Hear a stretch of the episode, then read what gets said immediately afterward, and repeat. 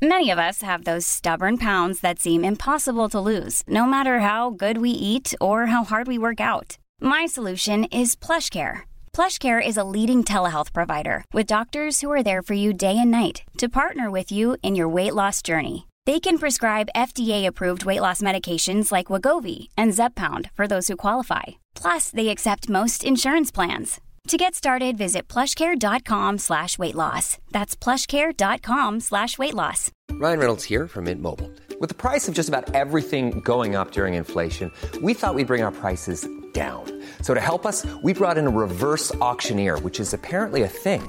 Mint Mobile unlimited premium wireless. Have to get 30, 30, bit to get 30, bit to get 20, 20, 20, bit to get 20, 20, bit to get 15, 15, 15, 15 just 15 bucks a month. So, Give it a try at mintmobile.com slash switch. $45 upfront for three months plus taxes and fees. Promo rate for new customers for limited time. Unlimited more than 40 gigabytes per month. Slows. Full terms at mintmobile.com. Want to get a chiseled look in the jawline? Sculpt and shape your jawline with added volume from Juvederm Volux XC. Juvederm Volux XC is an injectable gel specifically designed to be robust enough to improve moderate to severe loss of jawline definition. And it is the first and only hyaluronic acid filler approved for the jawline. Add volume to your jawline for a chiseled look with Juvederm Volux XC. For important safety information and to find a licensed specialist, visit juvederm.com. That's J U V E D E R M.com. Not for people with severe allergic reactions, allergies to lidocaine, or the proteins used in Juvederm. Common side effects include injection site redness, swelling, pain, tenderness, firmness, lumps, bumps, bruising, discoloration, or itching. There's a risk of unintentional injection into a blood vessel, which can cause vision abnormalities, blindness, stroke, temporary scabs, or scarring. Talk to a licensed specialist to find out if it's right for you. Visit juvederm.com. That's J U V E D E R M.com. Farándula 021, un podcast de cultura pop con periodistas, psiquiatras y vestidas. Comenzamos. Sean bienvenidos a Farándula 021, nuestro episodio 14. Es decir, llevamos 15 semanas haciendo este podcast y usted dirá, ¿cómo que 15 semanas pero 14 episodios? En Semana Santa huevoneamos, acuérdense. Bueno, pero Tenemos estamos- derecho, Horacio. Tenemos derecho, también somos personas, damas y caballeros. Y ya escucharon a Pilar Bolívar que está aquí en la mesa. ¿Cómo estás, Pilar? Muy contenta, Horacio, de estar en este capítulo número 14 de Farándula 021. Mauricio Valle, ¿cómo estás? Igual de contento que Pilar. Exacta, porque el 14 es número cabalístico. Oye, Mauricio, ¿sigue Mercurio tiene- retrógrado? ¿Qué? ¿Qué tiene de, que de cabalístico el 14? Yo no ¿Qué sabía. tiene?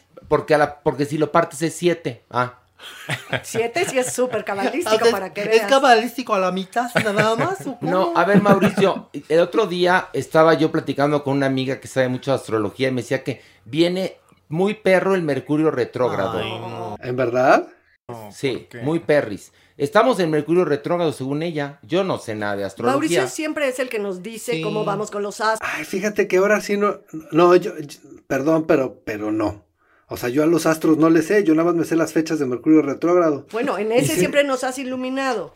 Ah, bueno, pues en este momento lo acabo de googlear Ok, y dice que entramos en mayo 29 y salimos en junio 22 de Mercurio retrógrado. Pues qué horror. Y qué, qué- qué mal que lo googleaste y qué mal que es así y qué horrible que sigue existiendo Mercurio retrógrado. Yo el otro día leí unas profecías de un sujeto de la India Ajá. que decía que en octubre va a acabar la pandemia, pero que va a empezar la hambruna. Hazme el favor, Ay, no o sea, chingues. así yo, así de gracias, compadre, No, ayuda, ¿no? Yo ¿no? prefiero pandemia a hambruna. Bueno, está alguien que vive de la hambruna de los demás, Alejandro Brock, ¿cómo estás? Muy bien, ¿cómo están? Contento de estar aquí. Y que hoy trajo pastel, ¿saben por qué? Porque el pasado 10 de mayo fue cumpleaños de Jeremy. Jeremy. Jeremy. ¿10 de mayo? Sí, Jeremy fue un regalo precioso para su mamá Es porque una- nació. Es una madresota. Es una madresota.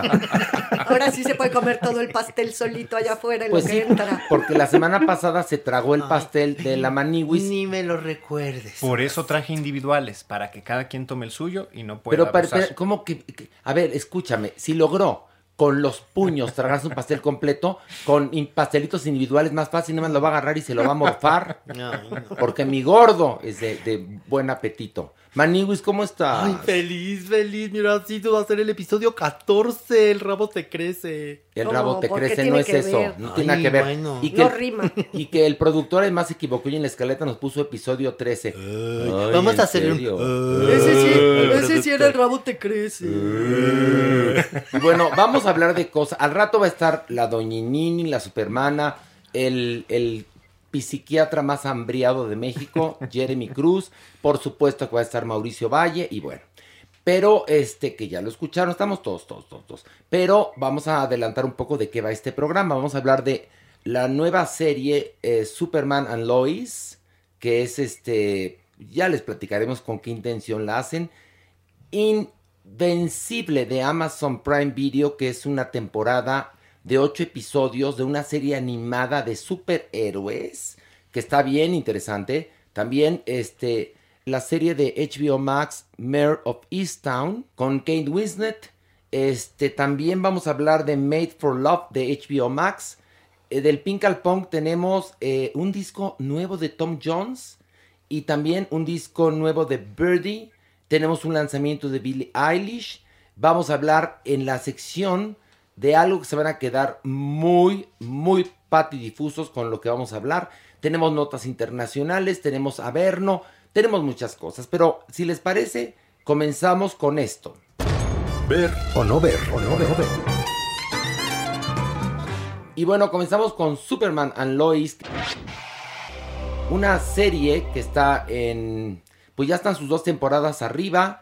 Que bueno, cada una consta de ocho episodios aproximadamente. En total tenemos 16 episodios de Superman and Lois. Pilar, ¿qué te pareció? Bueno, primero les platico un poquito de qué va, ¿no? Mi Superman, o sea, mi Clark y mi Luisa Lane, ya llevan muchos años casados, tienen dos hijos adolescentes, de características muy diferentes. Uno es sombrío, más apagado, el otro es mucho más pispireto y simpático. Ellos tienen que lidiar, obviamente, pues con toda una vida como bastante convencional, con ese American Way of Life, ¿no? Pero resulta que muere la mamá de Superman y se tienen que ir a Smallville. Entonces, a partir de eso es donde mi Superman pues le tiene que confesar a sus hijos, cosa que nunca había hecho, que él es Superman.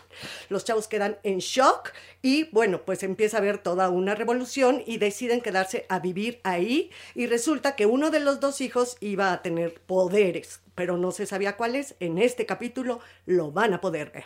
Bueno, y lo van a poder ver eso y mucho más porque la temporada ya, las que están arriba, suman 16 episodios. Mauricio, ¿qué te pareció?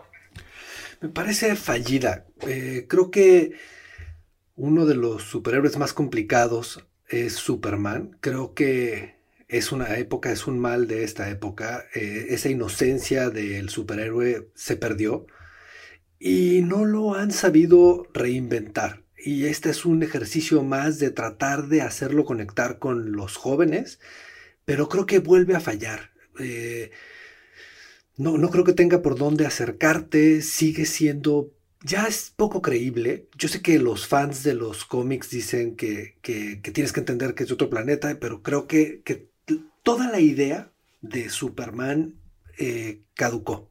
Y yo creo que es un superhéroe que deberíamos dejar de lado mucho tiempo hasta que alguien realmente tuviera una forma de, de, reinventarlo. Pero aquí me parece sonso, me parece un poco aburrido, me parece que Superman pierde mucho en el momento en el que entra en esta dinámica familiar, que es lo último que quieres ver en una serie de superhéroes, a menos de que estés haciendo un ejercicio totalmente diferente, este, como lo pudimos ver con Marvel y el, el último sitcom. No, por supuesto, ¿sabes qué ocurre? Que de entrada es muy inocente esta serie y tiene tintes de telenovela. Sí. Y yo ya no entiendo, yo sé que hay universos paralelos y 37 nuevos comienzos y todo lo que me quieran decir ustedes acerca de los cómics, sobre todo los que tienen mucho tiempo. Y entonces se pueden dar el lujo de que Superman y Lois Lane se casen, tengan hijos y le salga un hijo del ex Luthor. Y entonces resulte que Lois Lane era batichica, pero entonces se, abor abortó un hijo del pingüino. O sea, pueden inventarse lo que quieran. Pero, pero tiene razón Mauricio, por lo menos creo que este, este nuevo comienzo para darle vida a este superhéroe no es el correcto. Creo yo, la verdad es que la verdad me aburrió bastante, pero no sé, este, ¿qué les pareció a ustedes? También creo que se desinfla a los cinco minutos cuando empiezas a encontrar incongruencias en la propia historia. Pues sí. Aparentemente, los hijos adolescentes no saben que su padre eh, es este superhéroe, inclusive hay momentos en los que le- le exhiben rechazo, ¿no? Como si fuera un personaje aburrido. Pero ¿cómo es posible que en un mundo actual con esta tecnología eso fuera Es creíble? que esas, Sí, esas eso- cosas inocentes funcionaban en los 50. Pero actualmente, como han sofisticado tanto a los superhéroes, esto, esta premisa resulta muy inocente. Muy inocente, cursi y melodramática. Es como si estuviéramos viendo las chicas Gilmore. ¿Se acuerdan? Ándale, es ándale, como es, ese ándale. tono, ese Sí, es sí. el tono que tiene esta serie. Es, ¿Sabes qué es tono? Como de, de tienda de Hallmark. Exacto, entonces se vuelve Sí. súper tonto, aburrido, no tiene realmente tampoco buenas escenas de acción, que eso también esperarías en algún momento. Entonces es cursi, cursi, cursi, maniqueo, maniqueo, el, el niño bueno, el, el niño malo. Ay, no, no, yo la odié, de por sí me cuesta trabajo los superhéroes. pero Maniwis, a mí me dio la sensación, Maniwis, como que estaba viendo un Superman pirata. ¿Sabes? Como que no pertenecía a este universo. Porque bien lo dice Mauricio, conocemos tanto de Superman. Se ha tocado tanto este personaje. Pues sí necesitábamos algo actual, Maniwis. No, no, la verdad es que me dejó mucho que desear. Ándale. te- Aunque está bien bueno el Superman. Oye, va- vas, vas a aplicar tú el- la de Fausto Ponce. Me- me quedó a a deber. deber. Ay, no. Me quedó a- esa de me quedó a deber. Yo cada vez que mi Fausto, que lo quiero, decía eso, sentía yo que vomitaba. Me quedó a deber. Pues, ¿qué esperabas? Fíjate. Que te paguen, ¿no? Bueno, ver o no ver, Mauricio Valle. No, no ver. No, ver. Pilar. No, no ver. Alejandro. No ver. Maniwis. Aclararía que no ver. Y yo digo no ver, o sea que no la vean. Estábamos hablando de la serie Superman y Lois, que es Superman, Clark Kent y Luisa Lane. Vamos ahora a Invencible de Amazon Prime Video, que nos cuenta la historia. Es- Esto es en dibujos animados, ¿eh? pero no es para niños. Es un superhéroe que llega a vivir a la Tierra para salvarnos de cualquier problema que haya, porque hay muchos monstruos y criaturas horrendas que nos quieren atacar constantemente. Y este eh, superhéroe eh, llegó de un planeta justamente con la eh, premisa, con el mandato de salvar a la Tierra siempre. Entonces se enamora de una persona, de una mujer, que es de carne y hueso, que es mortal, y juntos tienen un mijito que muy probablemente heredó los superpoderes y lo vas a ver después de la adolescencia. El mijito está a punto de cumplir 18 años y se da cuenta que sí tiene superpoderes. Y bueno, empieza el entrenamiento del padre al hijo. Todo esto para llevarnos a descubrir un secreto horrendo. Un secreto. ¿Les decimos el secreto o no se los No, decimos? no, no, no, no, ¿No? No. ¿No decimos que el papá sí es es malo? spoiler. ¿No? No. ah, Ay, bueno, ya, no. no decimos. Spoiler. Que no dije Ay, nada, no dije nada. Bueno, Mauricio, ¿qué te pareció esta serie? Me la habían recomendado mucho y no, o sea, no sentía que era algo para mí. Y esta semana eh, la puse con mi hijo. Yo sé que no es para niños, pero la puse con mi hijo de 7 años. Y la verdad, no sé, cuando veo las cosas con él, también conecto de otra forma. Y la empecé a disfrutar mucho, empecé a disfrutar mucho.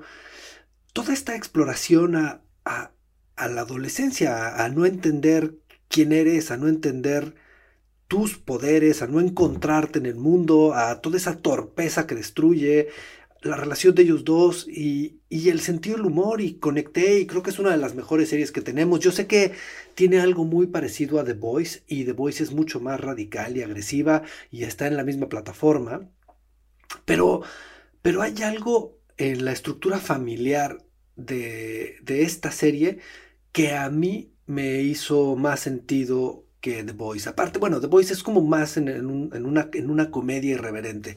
Y esto me pareció, me pareció muy bonito, me pareció muy honesto y me parece que, que es muy disfrutable y divertida. A mí me encantó.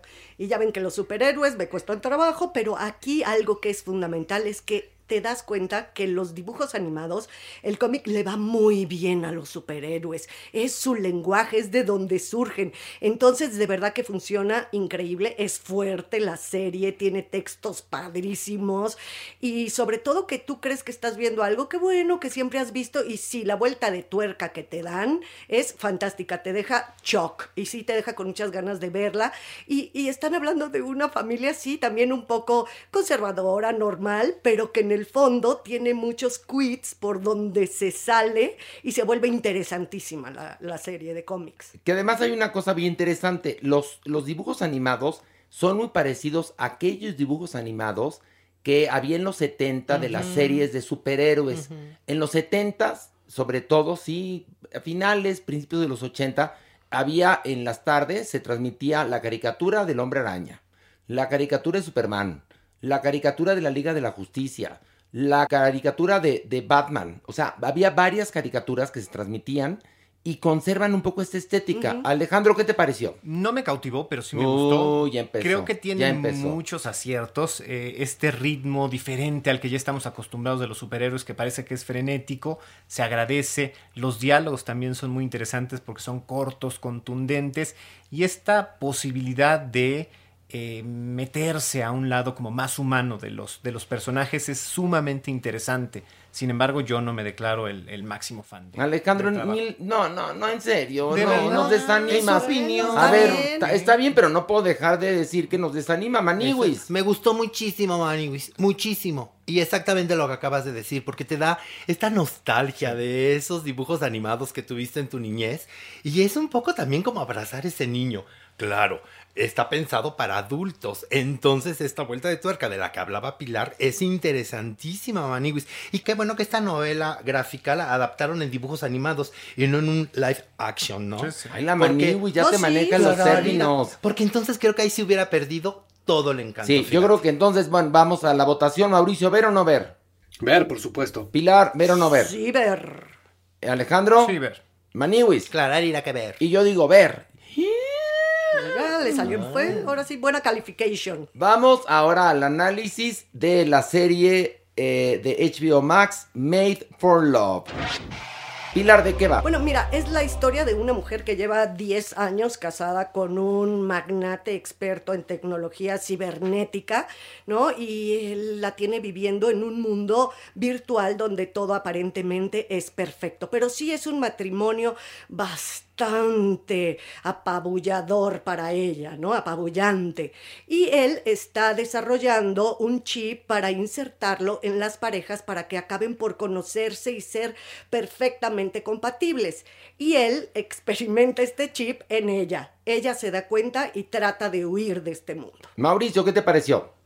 Creo que uno de los grandes defectos de la tele contemporánea es que todo sabes hacia dónde va. Y, sabes, entiendes muy rápido los porqués de todo. Y esta la empecé a ver y en verdad me descuadraba. Decía, pues, ¿cuál es la exploración? Y la seguía viendo y me parecía extraña y no sabía hacia dónde iba con el tono, si el sentido del humor. Y, y eso me conquistó. Me conquistó que no la descifré a la primera. Me parece que es una buena investigación de algo que muy posible estemos próximos a vivir. Y, y sí, sí me gustó, la verdad me gustó bastante. Perdón, una pregunta. ¿Qué es lo que estamos próximos a vivir? ¿Que nos metan el chip? Sin duda, sin duda, lo que sigue, sí, son los chips para modificar la memoria, para tener acceso a más almacenamiento, para recordar más, para posiblemente para ver, o sea, eh, la, la realidad virtual está avanzando mucho y la inteligencia artificial también, creo que no estamos nada lejos de algo así. O sea que lo de las vacunas, si es verdad que tienen un chip. Sí, y lo hizo, y lo hizo Bill Gates porque ya que se iba a divorciar, así puede controlar a todas las mujeres. A ver, les voy a decir una cosa. Las teorías de conspiración, una de ellas dice que verdaderamente este chip no viene en las vacunas, vienen las papas chips. O sea que ya todos estamos este, con Ya, el chip fritos. metido. Bueno, a ver, ¿quién más falta de opinar? Yo. A ver, háblenles, ¿qué te sí, pareció? tú.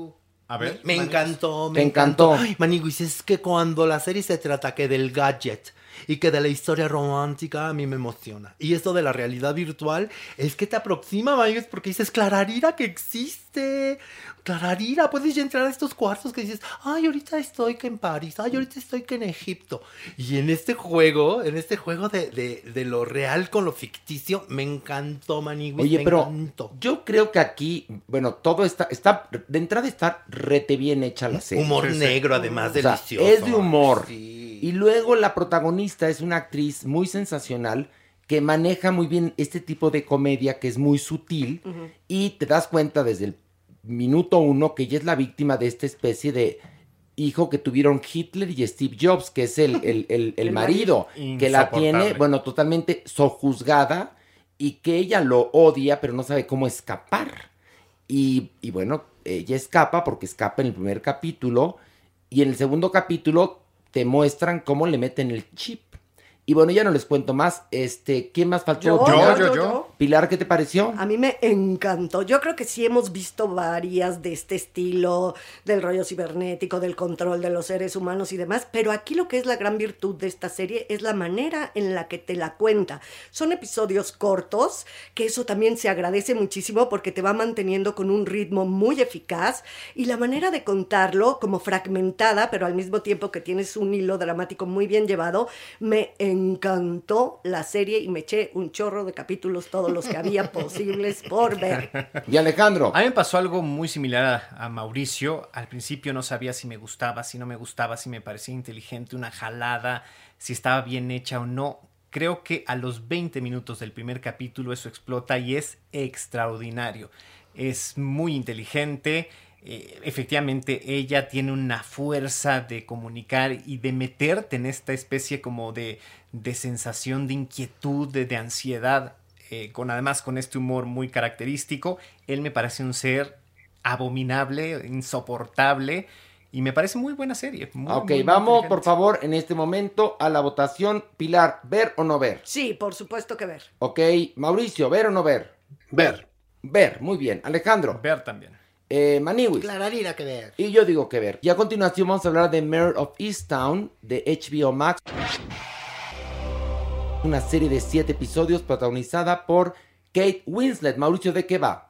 Nos cuenta la historia de una policía en un pequeño pueblo de Pensilvania y cómo mientras su vida se va desmoronando, en este, en este pequeño pueblo hiper tranquilo y una mujer que, una mujer mayor que le empieza a, decir que, que su sobrino está viendo a este hombre, que, que, que hay un crimen posible y cómo no le hace caso por las cualidades de esta mujer y cómo, bueno, todo eso lo empieza a relacionar a, a involucrarle en esta investigación de un crimen mientras su vida se desmorona, básicamente. Ok, Pilar, ¿qué te pareció?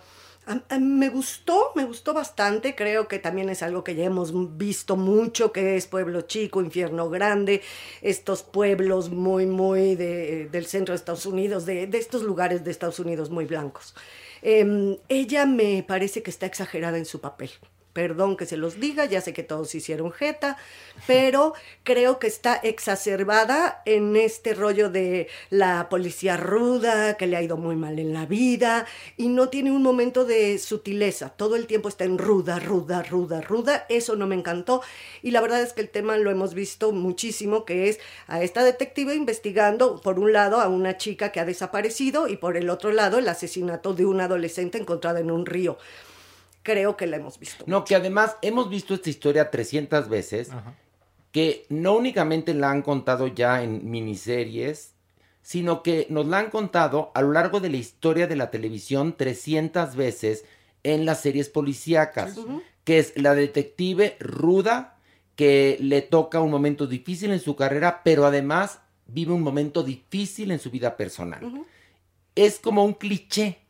Entonces yo no entiendo para qué contratan a una actriz oscareada como Kate Winslet cuando lo pudo haber hecho, o sea, cualquiera. No sé para qué gastaron tanto en ella, seguramente porque fue un gancho de para la audiencia. Alejandro, ¿qué te pareció? No, tampoco me cautivó. ¿Verdad? Que No, no, No, no. Y ella nada es- que ver. Y ella está chocante. O ¿Verdad sea, que sí? Sí, sí, sí, sí, sí, sí, sí. Yo creo que lo último que hizo bonito en televisión fue Mildred Peters, esta Ay, mujer. eso estuvo No, que estuvo muy increíble, bien. Maniwis, ¿qué te pareció? Pues a mí sí me gustó. Uh. Y me gustó mucho. Sí, tiene su ritmo, y se tarda un poco en como que en amarrar, eso sí, eso sí lo tengo que reconocer, pero me gustó, me gustó mucho, sí estoy enredado en la historia, sí quiero ver más episodios, y a mí no me parece como Pilar que, que Kate Winslet está exagerada ni nada, no, fíjate que no me parece, ¿No? me parece, no, me parece que está muy bien, me parece que está muy bien y que es una protagonista que sostiene muy bien el papel y que te va llevando en la historia. ¿Qué tal Mauricio, Mauricio, ¿qué te pareció? Me costó mucho trabajo ver el episodio 1, no entendía por qué seguir y es una serie que sin duda no voy a continuar. O sea, no, Yo me no quedo enganché. más con, te lo juro, una serie de los 70s, Cagney and Lacey. Me gustaba mucho más, era mucho más profunda. Bueno, hasta Los Ángeles de Charlie. Hasta los duques de Hazard. Mira, hasta los duques de Hazard. Sí, no quiero decir que, perdón, Maniwis, pero sí está totalmente exagerada en el Ay, papel. No, la escena cuando está comiendo la hamburguesa que va manejando es exageradísimo cómo lo hace para denotar al público que la estamos viendo que ella es una mujer ruda, guarra, tra- este, trailerona, ¿no? Eh, O sea, si hay una exageración, no tendría por qué hacer eso. Y además, ¿sabes qué pasa? Que el personaje no se ve con tantos matices, o por lo menos no la dirigió de una manera que pudiera tener los matices que una actriz del tamaño de Kate Winslet podría hacer perfectamente. Así que vamos a nuestro ver o no ver. Mauricio, ver o no ver. No. no. No. Muy bien, me gusta el no. Pilar, Nah. Alejandro, Maniwis, Clararira que sí, Maniwis. pues yo digo no. O Ay, sea que ustedes con sus opiniones. Bueno, Maniwis, tanto te gustó que yo te voy a regalar, si es que todavía alcanza a salir en eh, DVD, Mayor of Easttown, para que tú la tengas, ya que al único que le gustó de esta mesa fue a ti. Pero fírmamelo. Te lo Fírmamelo, firmo, Porque te lo sí la quiero, sí la quiero, Ay, ay, que- sí la que- quiero. que eh. con tal de salirte con la tuya te aferras, en serio, ¿eh? Ay, damas y caballeros, en serio, no sé a dónde vamos a llegar. Eh, vamos a esto. Del pink al punk.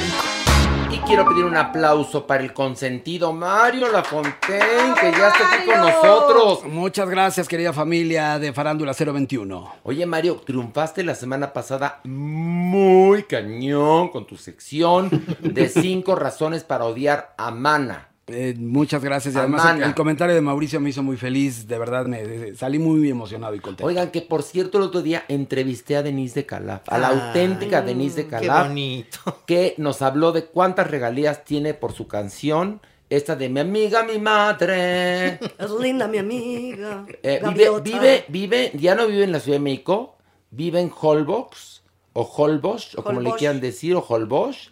Ahí vive muy feliz y nada más cada vez que, que es 10 de mayo, clean, clean, nace el monedero, clean, clean, nace el monedero. Pero sí comprobé que cada vez ella es más Fer de Maná y Fer de Maná cada vez es más Mickey Rourke.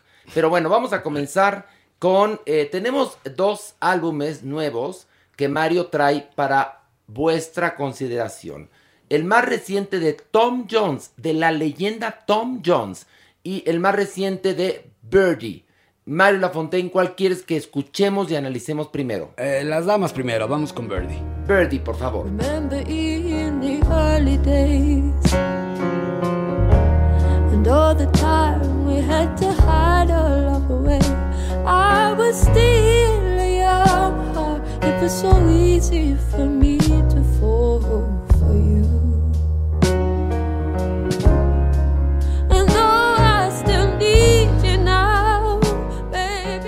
Mario, ¿qué opinión te merece el álbum de Birdie Young Heart? Este cuarto álbum de estudio de esta cantante británica y compositora que es bastante interesante está producido por James Ford, que es un experto en este rollo, es pop y folk indie.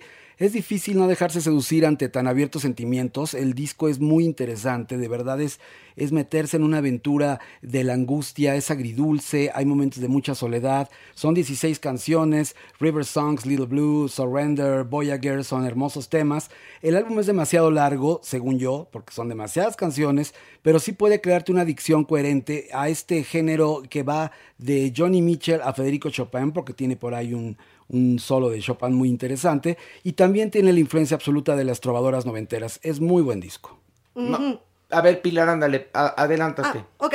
Eh, mira, si estás tristana de Buñuel, está lloviendo Sí. y traes una medio nostalgia así fuerte, zongora, y oyes este disco, tiene dos características. Te acaricia el alma, ¿no? Por, por la voz, por, lo- por el ritmo, por la forma, las letras, pero también te puede sumir un poquito más en la tristeza. O Sí. sea, sí creo que es muy nostálgico y tristano. Ok, Mauricio Valle, ¿qué te pareció el, el álbum de Birdie? Me gusta mucho. Este es el tipo de música que me gusta mucho escuchar, que puedo escucharla en todo momento. Sin duda sí tiene eso, puede ser en momentos aplastante, pero ahí está su encanto y yo lo recomiendo mucho.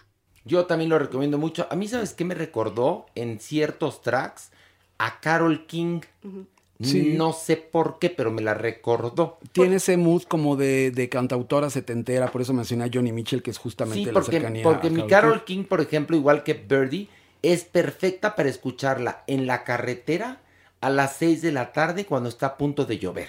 Yo creo. Pero bueno, este es el álbum Young Heart de Birdie. Vamos con Tom Jones con Surrounded by Time. And this is the sea. And that was the river. And this is the sea. Now if weary, Esto es un suceso, tener un disco nuevo de Tom Jones, Mauricio, eh, Pilar, Mario, yo creo que están muy contentos, pero Mario va a iniciar con su opinión. Mario. Eh, bueno, pues este, verdaderamente me quedé perplejo con este disco. Esto es algo inusitado. Este nuevo álbum del legendario galés es asombroso. Es un triunfo de esperanza y experiencia. Es una fantasía flotando en la gravedad futurista, paisajes sonoros, experimental, spoken word, unos toques pop también por ahí. Hay canciones de Bob Dylan, hay otra canción de Cat Stevens que se llama Pop Star, que precisamente es como una parodia al rollo de los pop stars. Creo que este hombre de 80 años no tiene nada que demostrar y hacerlo de esta manera con un productor tan brillante como Ethan Jones, que produce a Kings of Leon, a Paolo Nutini, a Laura Marling, le da un aire eh, absolutamente contemporáneo, pero recordemos que Tom Jones desde hace mucho tiempo ha hecho colaboraciones con artistas vanguardistas y con gente de hoy en día. No es un cantante que por su generación, que viene del 62-3, eh, se dedique únicamente al easy listening o al rollo de lo adulto contemporáneo. Es brillante el disco, es conmovedor, es apocalíptico, es original, es bizarro y creo que de verdad no hay nada parecido. No sé si sea su último disco, ojalá y me equivoque, pero si así fuera, hay algo que sentí como cuando David Bowie se estaba despidiendo con el Black Star. Es un disco que marca cierto rollo como de la era que estamos viviendo y él está consciente de su edad. Bueno, es, exacto, lo que te iba a decir, por la edad que tiene, no creo que diga, con esto voy a empezar una segunda carrera, ¿no? Ya sabe que cualquier disco es de goodbye. Pues sí, Mario, no hay que ser Nostradamus, digo yo. Mauricio Valle, ¿qué te pareció este álbum de Tom Jones? Me gusta mucho el álbum y definitivamente esta es una figura que he aprendido a apreciar a través de los años y entre más grande estoy, más lo disfruto y más reconozco no solamente su genialidad en la música, sino también su capacidad de interpretación y su voz y su víscera y su poder. Y este disco es una muestra de todos ellos a mí me hierve la sangre, o sea, definitivamente es como si me pusieran un bol, es una cosa, a mí me electriza de toda, siempre, y tú lo sabes, Mario, que soy de las fans number one de Tom Jones, es electrizante, apasionante, su voz, su estilo, su, sus reinvenciones y los ritmos que maneja, porque maneja muchísimos ritmos en, en este disco, a mí me electrocuta, me encanta, bueno, pues entonces, unánimemente, este disco se va a la basura. No, no es cierto. Le fue muy bien, se salva. Y vamos a el lanzamiento, que a la vez siempre es una recomendación. Nunca presentaremos una porquería. Siempre en este momento el lanzamiento es una invitación para que escuche esta canción o el álbum del artista o su discografía. Y hoy tenemos con Your Power a Billie Eilish. Por favor.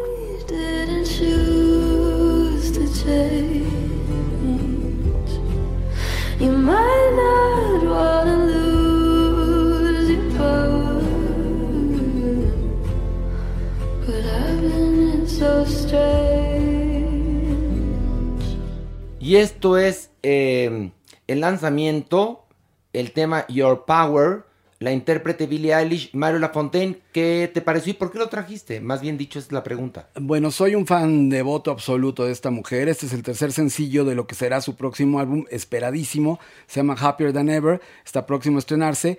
Y lo volátil a mí siempre me ha gustado y en este caso siento una influencia directa, por ejemplo, de Lana del Rey. Ella misma lo ha dicho, que admira mucho a Lana del Rey pero aquí creo que eh, ha crecido a pasos agigantados, cada vez es más madura como era de esperarse, comenzó de 17 años, el look es muy diferente, la voz también juega este, esta atmósfera, este rollo que va como de la angustia a la tristeza, también pasando por algo de locura, pero siento que por primera vez se está alejando de lo creepy, no lo siento nada terrorífico como si era el primer disco, siento todo lo contrario. El video es bastante perturbador porque es nada más ella con una boa alrededor del cuello, que de repente la aprieta, de repente no, pero creo que tiene también influencias directas de cosas muy bellas, de Fiona Apple, de Macy Starr, eh, y me parece que esta mujer es la estrella más grande femenina en la Tierra, a mí en lo personal. Mauricio, ¿qué te pareció a ti?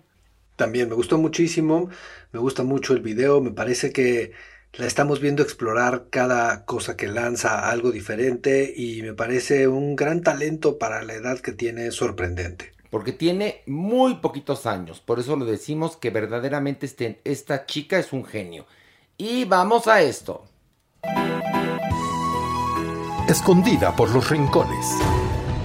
Y bueno, Escondida por los Rincones es la sección donde eh, hablamos de series y programas que están escondidos. Sí, que nadie pela y que a veces son unas perlas. Bueno, que siempre son unas perlas. Y en esta ocasión tenemos que Pilar. Una serie, una miniserie francesa que se llama El Bazar de la Caridad, que pasa por Netflix y son ocho capítulos nada más. ¿Y de qué va? Mira, este empieza esta serie basada en hechos reales, en un incendio terrible que hubo en un bazar, precisamente un galerón, que en París en 1897. En la mayor parte de las personas que murieron en este bazar, puesto que era un bazar de caridad, eran mujeres. Entonces la historia a partir de ahí se desarrolla. Tres mujeres van a ser las protagonistas. Una de muy alta sociedad, la otra una sirvienta que acompañaba a esta mujer y su sobrina. A partir de estas tres mujeres se va a desarrollar toda la historia. Es verdaderamente padrísima. Oye, pero ¿por qué me la cuentas y no me dan ganas de verla? Ay, Ay, no, Horacio. Me ¿Sabes qué pareció es como premisa de telenovela. No, ¿sabes qué pasa? ¿Qué? Que es muy padre ver en una serie de época la situación de las mujeres en ese momento y cómo hemos evolucionado. Entonces creo que ese es el espejo en el que nos retratamos, ¿no? Cómo estas mujeres luchan, son las primeras en ser aguerridas luchando por sus derechos. Eso es padrísimo. en Entonces, ¿sí, la, ¿sí está buena, Pilar? Buenísima, ¿En Horacio. serio? ¿Tú crees que yo les voy a recomendar en Escondida por los rincones algo que no valga la pena? ¿Sabes a qué me sonó la, la, la, la, la sinopsis? Como en la, a la telenovela Tres Mujeres que protagonizaba Erika Buenfil. No, fíjate que, bueno, igual y la sinopsis puede ser eso, ¿no? Que puede ser- sonar sencilla, pero en realidad el ver la lucha de estas tres mujeres en cómo ellas tienen que transformarse y transformar a la sociedad que las rodea, eso es lo que es importante. Sí, pero lo transformaron quemando el Bazar de la Caridad. No, no, eso se quemó porque había... No, no, lo quemaron no, ellas. no, No, ¿cómo no. Tú no sabes la historia verdadera, fíjate. No, no, no, no. Bueno, ahí está la recomendación de Escondida por los Rincones. Vamos a una pausa. Que más les cuento que ya comenzamos a tener patrocinadores. Estamos felices. Síganos en redes sociales. Eh, tenemos cuenta de Facebook, eh, Farándula 021. Eh, también tenemos cuenta de Twitter, arroba Farándula 021. Y también cuenta de Instagram. Y les comento que ya estamos teniendo anunciantes, con lo cual estamos muy felices. Que poco a poco, si usted conoce a alguien que tenga una empresa que está tronando y que quiere ser bollante, mándenoslos, por favor. Estamos trabajando con Acast y nosotros grabamos este podcast en Podbox. Vamos a una pausa y regresando está el Averno. Volvemos.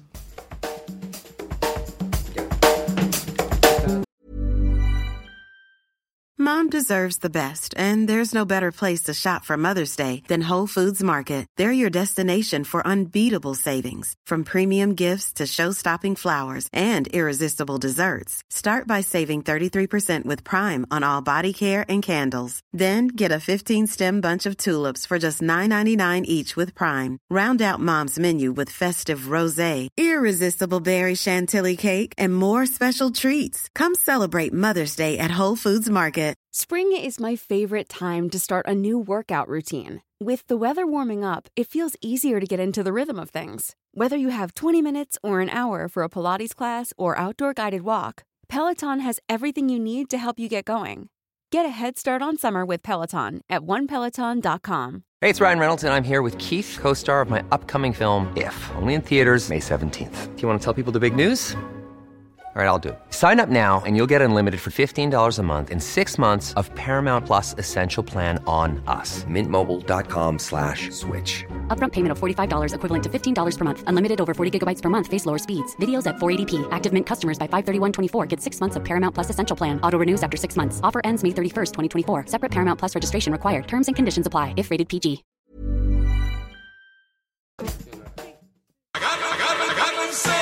El Averno. Y llegamos a el momento esperado por la gente que tiene humor negro, por los que le gusta la bajeza. Sí, porque al que le gusta la bajeza, aquí es el lugar. Al que le guste, pues, la gente sin talento.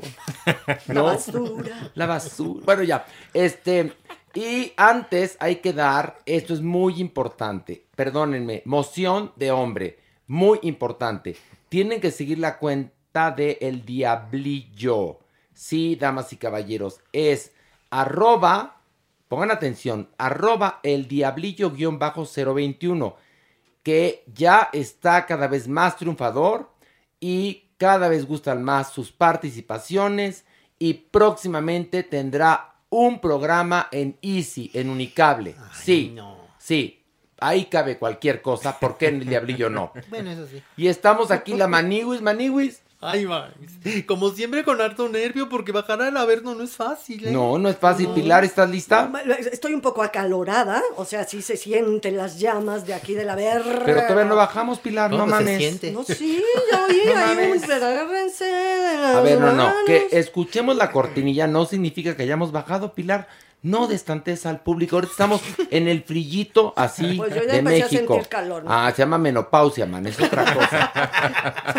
Ale- Bendito Dios. Alejandro Broff, ¿cómo estás? Nervioso, pero emocionado. Bueno, vámonos y una, dos, tres.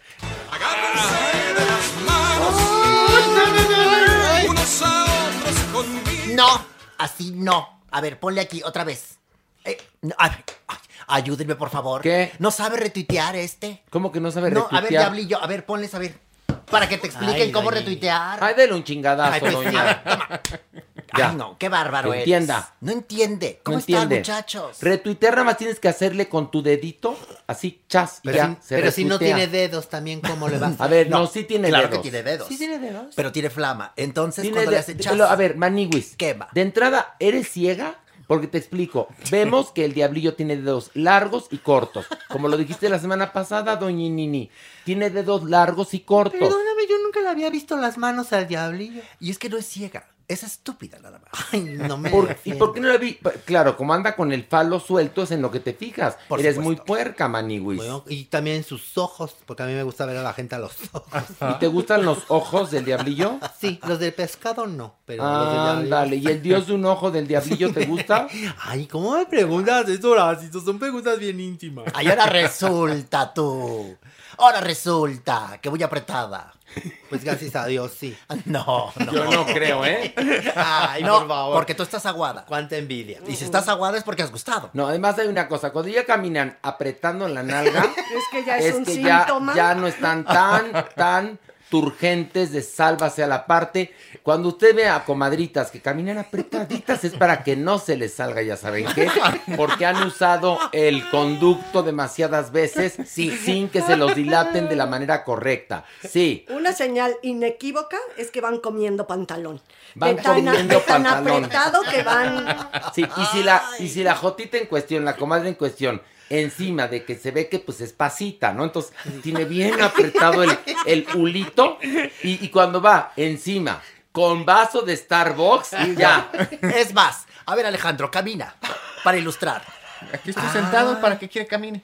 Para ver. No tiene usted nada que ver. Para ver tu andar, tu garbo, No, tu no Yo voy así. suelto. No, yo suelto. dije quiero que pase para que veamos el garbo gallardía de A lo ver, ahí voy, contrario. ahí voy, ahí Pilar, tú lo sacaste a balcón, por favor. Pobre del Laray, lo déjalo. Apenas va bajando, va entrando en Hay dos calor. cosas de la LGBTIQ más, fíjense. La que camina, la jotita, comadrita que camina apretadita es pa- pasita. Sí, Pasita. sí, sí. Y otra máxima. Entre más chico el perro, más grande la jota.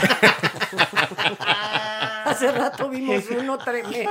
Ves un perrito así chiquito y es la comadre. Sendo jotón. Sendo jotón.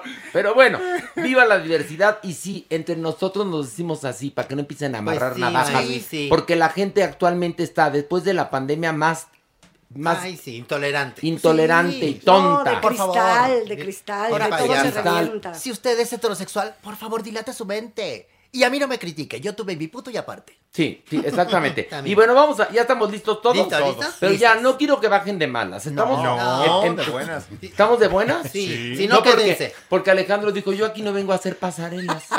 Y tienes razón. Tienes Yo vine a bajar, no a, no a y la. Maniwis no se quiere asentar. No podía. Dijo, yo, yo, te, yo te la voy a hacer parada. Yo te hago a ver, no parado. Yo aquí de piecito. Yo aquí los veo. ¿Por qué? ¿Qué te pasó, ¿Qué te chiqui? ¿Te caíste? No me pasó nada. No es que andabas en una bicicleta sin, sin asiento. No, pues si no soy Isa González. Estás inoculada. ¿Qué te pasó? ¿Qué es inoculada? Que, que lo que estás enculada, enamorada. Ah, sí, sí. No, no, no me dijiste bien. vacunada, inoculada, vacunada. No, todavía no me toca porque a los de 25, quién sabe hasta Te cuándo. ves, sí, vida, te ves más jodida, eh, quiero decirte. El Oye, güero no te va. Oye, pero espérate, ya te vacunaron a ti el fin de semana, aunque no fue de COVID. No, y si también te vacunaron, no te hagas. Ay, Pilar, no, porque no soy Miss. Lo chistoso es que le dieron vacunas en las nachas y en la boca. Fíjate. Y la del brazo, ¿no? No, el No, brazo ni no, se lo brazo. tocaron. Con una jeringa morcillosa, qué raro. Pero bueno, vamos, vamos a Bueno, vámonos a bajar y... Ay, ay, ay, ay, ay, ay, ay. A ver, Maniwis. Ay, Maniwis. Primer tema del Averno, ¿cuál es? Silvia Pinal. man. ¿Qué pasó Silvia con Pinal? Pues Pinal? fíjate que Mala Patricia Castañeda, Sí. que cada vez mueve menos su carita, la entrevistó para su canal de YouTube. No, en serio, cada vez mueve menos su carita. La entrevistó para su canal de YouTube y obviamente le preguntó que qué opinaba de este pleito de Frida Sofía contra su abuelo Enrique Guzmán. Y entonces Silvia Pinal dijo, mira, yo la verdad es que no he leído nada, ¿eh? y a propósito no he querido leer, porque yo no quiero ensuciarme de cosas falsas, porque seguramente todo eso son cosas falsas. Pero no, Enrique sí tiene sus cositas, sí, no lo niego, pero también tiene un lado que vale. Y pues tiene razón Silvia. Además, yo creo que Silvia Pinal ya en algún momento pues le están como protegiendo, ¿no? Todo este rollo tan horrible, todo este escándalo mediático, pues seguramente están tratando de evitar pues este mal paso porque sí que qué cosa tan horrible. o tal vez sí lo sabe, no, bueno, evidentemente porque es una mujer matriarca, ¿no? De todo este, de esta dinastía, lo debe de saber, pero también a estas alturas del partido también debe de haber una reserva de parte de ella, como un sistema de protección, de autoprotección. En mi radio de onda corta yo escuché que ella dijo lo contrario, se retractó la señora. ¿Qué hubo? ¿Qué se retractó? Ella primero defendió a Frida Sofía y dijo que sí, que Enrique Guzmán era un horror. Yo lo escuché. A ver, A a, mí ver, no a ver, que no, a ver. Primero dijo que dijo que la quería ver, que quería que se comunicara con ella Frida Sofía. Le dijo, comunícate conmigo, mamacita chula. Y también dijo, Enrique abuela". Guzmán es un horror. Bueno, lo dijo en su libro, lo, lo dijo. en su libro. Lo dijo en su libro, lo dice en las Sí, entrevistas, se avaló la niña y ahora se está retractando. ¿Qué pasó? ¿Qué hubo? No, no, No, a ver, lo que no pasa es que esta señora lo que menos quiere es más problemas en su familia. Exacto. Y ella, al ser la matriarca, si puede evitar violencia, lo va a evitar. Y además, aquí hemos dicho que, eh, dado lo que ha, ha comentado la misma Alejandra Guzmán, de que su mijita tiene personalidad border, entonces, pues yo creo que tendremos que esperar a ver qué dicen las autoridades, pero por lo pronto lo que está haciendo Silvia Pinal es manejo de crisis, Sí, yo sí, creo. sí, claro, Alejandro. No, y además lo que en su momento dijo ella, a ver, yo soy tu abuela, aquí estoy para escucharte, no para tomar partido. Lo que abrió fue un canal de comunicación y de entendimiento a nivel familiar. Se ve que no pues rindió frutos, que esta mujer, la nieta, siguió con su embestida, lo vimos ayer, bueno, esta semana en el Día de las Madres. No, diario, diario, y diario. ahí está, diario. ahí está. Entonces seguramente ella dijo, yo ya no puedo, pero a mí no me metan. Y yo, yo pregunto algo, estas personas que se la pasan subiendo historias, alegando, denunciando, peleándose, está bien los que denuncian, pero los que ya se agarraron de running gag, el subir algo para seguir atacando, atacando, atacando, atacando, atacando, atacando, ¿por qué no mejor van las autoridades, denuncian como debe de ser, en lugar de estar jodiendo por las redes sociales? Es una Y percepción pierde mía, ¿eh? seriedad, Horacio. Pierde seriedad. Totalmente, ¿no? Se, No. se diluye profundamente el que todos los días estés con lo mismo, con lo mismo y se frivoliza. Algo tan terrible como lo que esta niña Sí, está, está Haciendo. ¿no? Eso es lo que no tienes que hacer en Twitter. Tú no te metes en broncas ajenas. Pero ya, ya el diablillo ya está comentando, ya, a ver, si no sabe retuitearme, nos va a saber comentar. Pues ya está comentando. ¿Ya está comentando? Ya está subiendo ¿Y qué comenta fotos. la ¿Ya está subiendo fotos? Ya No me subió. diga. Queremos pedirles que usted, como se imagina el diablillo, así como se lo imagine, Dibújelo. dibújelo y arróbelo en su cuenta de Twitter. Y dibújelo. Y dibújelo, como usted se lo imagina. Se va a llevar una grata sorpresa. Espérese, no, se ve una grata sorpresa cuando lo conozcan en persona. Por supuesto. Pero por lo pronto la gente vamos a ver cómo lo imagina. Y esas mismas, este, esas mismas creaciones las vamos a subir al Instagram del Diablillo. Muy hermoso. Ándale. Porque el productor quiere convertir al Diablillo en la verdadera estrella de Farándula 021. Punto. Punto. Y que después ya seamos nosotros los empleados del Diablillo. Pues mira, puede suceder. Uno nunca sabe. Ya No, ves, nunca Sofía, sabe. ya está el apellido se cambió, que te suba. no, bueno, pero eso sí. qué tiene que ver con esto. Que la vida da muchas vueltas, No. porque la vida es una tómbola, Tómbola, tom, tom, tom, tom, tómbola, la vida es una tómbola, tom, tom, tómbola. De luz y de... Y todos en la tómbola, tom, tom, tómbola. Y todos. Muy bien, Ay, tu diablillo. diabli, muy bien, diablillo. Ya se entonó por lo menos. No, ya, pero espérate. Ver. enjundia al menos. La, la canción Pilar, no te brinques de un, de un coro a otro. Es que pensé que iba a No. seguir. Que, ¿Sabes cuál se echó el otro día? El diablillo, el remate, el de tómbola. No, pero bueno, pero, pero tú sí te la sabes, la canción, pero lo confundes al pobre. Entonces, ver, deja que la, la leading Diablillo. voice sea la doñinini y vamos a ver si el diablillo agarra, A ver, otra vez. agarra la palabra correcta en el lugar correcto, ¿ok? Acuérdate, esto es como las negritas del Bronx, a dos riatas. ¿qué hubo? Exactamente. Entonces, una, dos, tres. La vida es una tómbola, tom, tom, tómbola. La vida es una tómbola, tom, tom, tómbola. De luz y de color. Tiene vibrato. ¡Wow! Ay, mira. A ver, órale, más difícil. De luz y de color. Sigue tú, sigue De tú. luz y de color. La vida es una tómbola. No, Ya la, ya la no sé. Es, y todos en la tómbola, tom, tom, tom. O le rematas con tómbola. Ese es el No. Ándale, que remate tómbola. la ¿Cómo es? La vida es una tómbola, tom, tom, tómbola. La vida es una tómbola, tom, tom, tómbola. De luz y de color. De luz y de color. ¡Tómbola! Bueno, bravo, ¿no? Bravo. Bueno, bravo. Pues Bravo, sí, bravo. sí, sí, sí. Por lo menos no cambio la letra. Se ganó dos fuetazos. a Cuando ver, se vayan dos fuetazos. te Este chisme ya me tiene harto. Vámonos a otro. Y bajemos.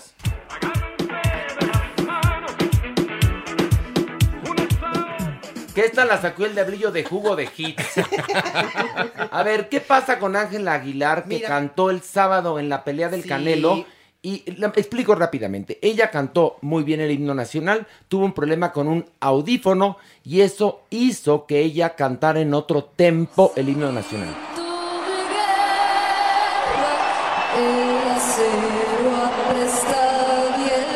Bueno, la querían quemar Ay, en leña verde esta no, pobre no. niña de, de 17 años.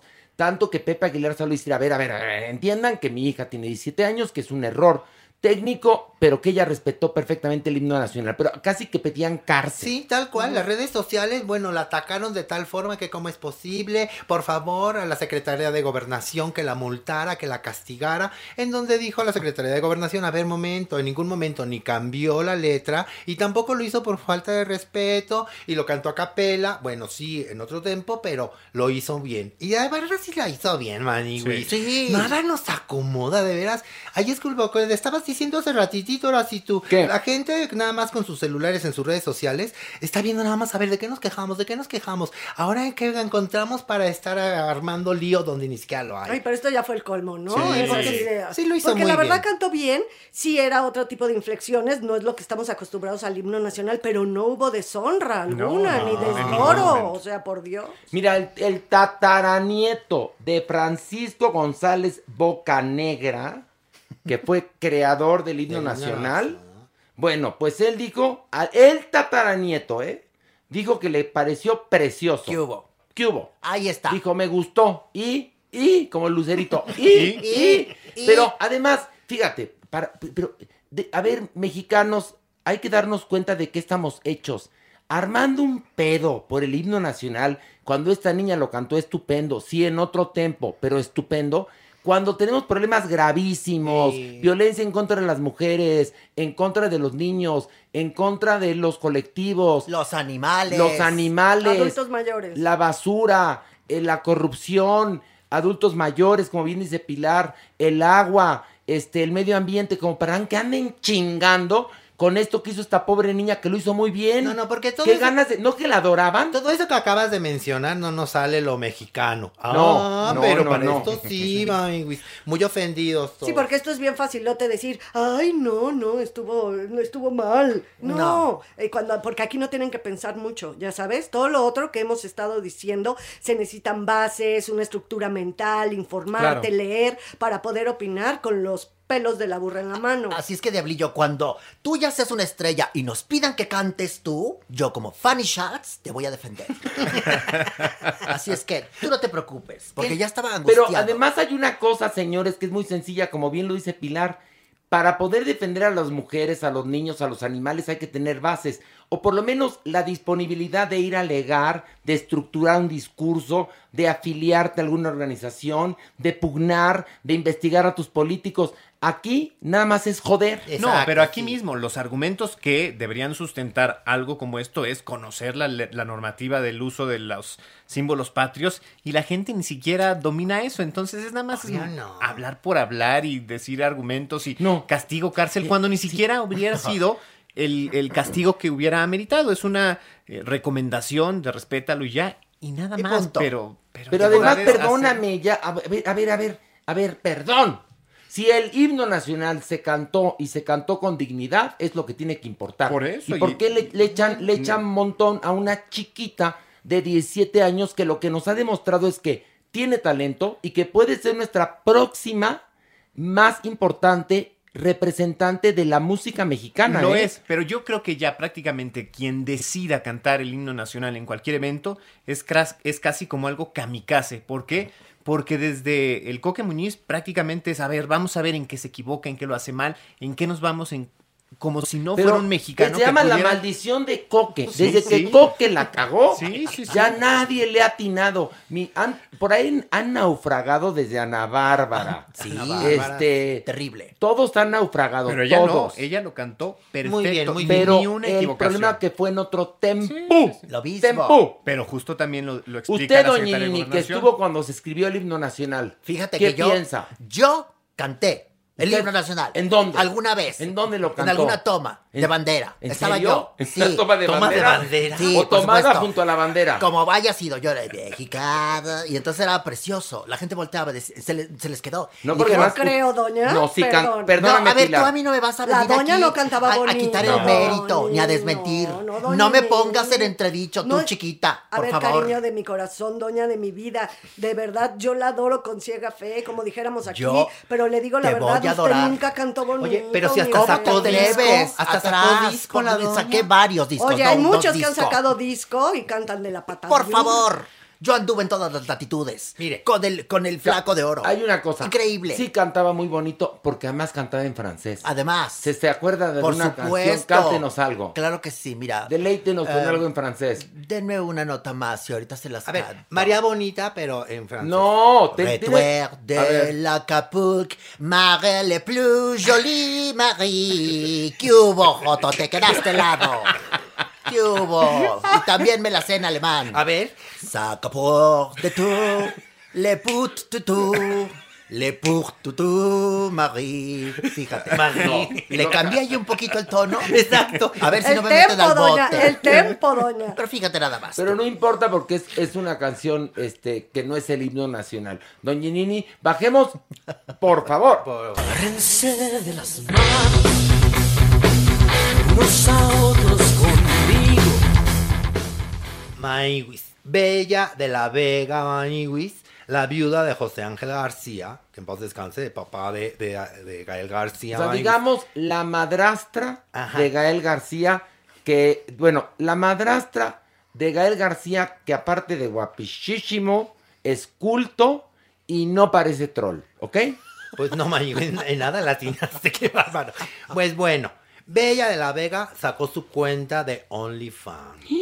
Sí, Ay, sí, ay, ay. Y tal cual es así, por necesidad. Pues, está bien. Así tal cual, va a sacar sus fotos bien sexys, bien sensuales y va a cobrar su lanita para que la gente la vea. Pues está muy bien, ¿no? Pues está muy bien. Pero además yo no conozco a nadie, yo, yo, que haya sacado su cuenta de OnlyFans por placer. Todo el mundo la saca por necesidad. O sea, tú conoces a alguien que diga, voy a irme a trabajar a la pizca, ¿no? Por ejemplo, por placer. No, es por No. necesidad. Voy de cajero al HSBC por placer. No, es por necesidad. Voy a bajarme por unos chescos. Voy papá. por necesidad. No, eso sí no. eso Voy a la, voy al podcast por placer, no, por necesidad. Y entonces pues, cualquiera que saque OnlyFans, pues es por necesidad. Mi Vela de la Vega, porque eh, yo le pregunté, ¿cómo te digo? ¿Bella o Vela? Me dijo, me gusta más Vela. Muy bien. Pues vela. Pues Vela. Pues vela. Le dije, pues Vela. Pero vela en OnlyFans. Vela en OnlyFans. Además, mira, muy lista, porque ahorita es el momento en que tiene que sacar esta cuenta. Porque triunfó en Survivor. Acaba de salir de Survivor. Y va a enseñar ya. Pelos, ya, hablando claramente. Monitor. Monitor. Pues no sé si se rasura o no, pero yo creo que monitor. Porque el problema es en el OnlyFans, si sacas tu OnlyFans y dices, yo nada más fotos elegantes. A ver, de entrada, nadie, creo yo, compra un OnlyFans o renta un OnlyFans para ver fotos elegantes. Bueno, quién sabe. ¿Quieres llegar a ver? Perdón, perdón, hablemos claro, nalga, panocha, pito, punto, ya. Nocha, Ay, nocha. ay, ay, ay, ay, Bueno, ay, ay. y si puedes, y, y si quieres, hay muchos que hacen videos porno, Me ¿eh? acaba de rechinar ¿Qué? el poco hueso que me queda. Pero ¿por qué le rechino el Por lo que hueso? acabas de decir, ¿Por ve el diablillo es pequeñillo y se pone mal. Ay, el dia- pone mal. Doña Bien Nini- que sabe, doña, y al lado de usted que ha aprendido este día. Deja tú al lado, mi al lado tuyo, mi amor, ve nada más. Le voy a decir una cosa, falda. doña. Dígame, donde hay tú. pelito no hay delito. Muy bien. ¿Sabes quién va a sacar un OnlyFans? ¿Quién? Ah, Tú anótale tú, para ¿Quién? que lo digas en tu ¿Quién? noticiario. ¿Quién? La Supermana. No. Va a Por sacar nece- un OnlyFans. también por necesidad. Pues, ¿Por qué? Por, por necesidad, Por está muy bien. Oiga, por gusto, Y con, no. con monitor y todo. Ya lo verán, está precioso. Porque la, super- la Supermana sí tiene pantalla panorámica, ¿no? No, que hay una ¿No cosa. Hay un gran, a ver, señores, hay un gran mercado para las mujeres trans. Gran, un gran mercado, no únicamente en OnlyFans, entre muchísimos señores, abro comillas, heterosexuales, cierro comillas, que sí que ellos se dicen heterosexuales, pero que les gustan las mujeres trans y más las que tienen antena. Por supuesto. Perdón. Entonces yo pregunto, ¿la Supermana va a seguir este proceso de OnlyFans de en la primera hombro y en la más reciente No. nocha? No, claro que no. Si además es marciana, tiene antena y agarra, uy, no sabes cuánta onda. Y está muy bien. Ya verás tú. ¿De qué te ríes, Diablillo? Pero el ñeco sí lo va a enseñar. Por supuesto, y se lo va a quitar y a poner. Y el día Y que ya quieras. empezó sus- Y el día que quieras, mi ¿La, amor. la va a para patrocinar alguna tienda de colchones? Ya tenemos una tienda, por supuesto, De que col- la va a patrocinar. De colchones. Y una Oiga, doña. tienda de colchones y de helados y de cupcakes. Y ya empezó la producción de las fotografías. y Ya todo? está. Ya está. Bueno, pero Muy eso bien. que nos lo platique la Supermana Pues cuando sí, ya no sea haga metiche. el Pero no digan que yo lanzamiento. les conté, No, por no, no. El lanzamiento de su OnlyFans. ¿Saben a qué OnlyFans inscríbanse? A la- mi, mi amigo Gon Curiel. Ahí está. Gon Curiel, Mira. lo adoro y sacó su OnlyFans, Tienes razón. que es un OnlyFans atípico. Y por placer, ok. Tam- No, por necesidad. Ah, pues a ver, muy bien. ¿quién abre un OnlyFans por placer? Muy bien, nadie. Pero ¿por Nadie qué es atípico, Horacio? Porque, pues ya, y métete, Sí. No, métete, Suscríbete. Paga, mi amor, suscríbete, Pilar, no, no todo es gratis, mi amor, no, hay cosas que cuestan, mi vida. Que a veces uno cuando se entera, pues sí, sí le da remordimiento porque dices, ay, cobra este por eso y yo que lo hice gratis. No, Pues pero sí. siempre es bonito sorprenderte.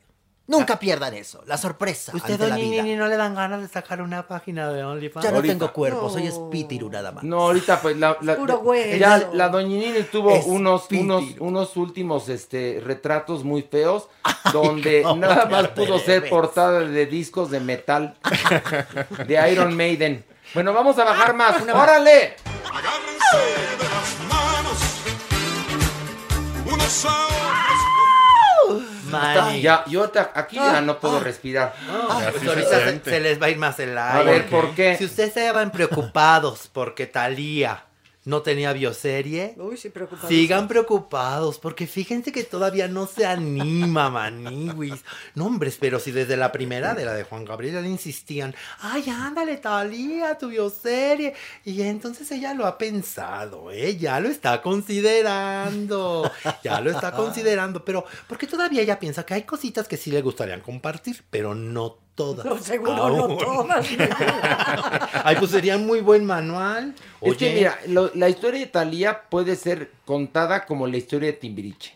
La de Timbiriche puede ser una versión clasificación A y otra clasificación Muy hard, Z, muy así como hasta como para gente de gustos gores. y yo creo que la vida de Talía también. Pues sí, pero ¿No? si, si ella va a meter su, su filtro, ¿qué va a hacer?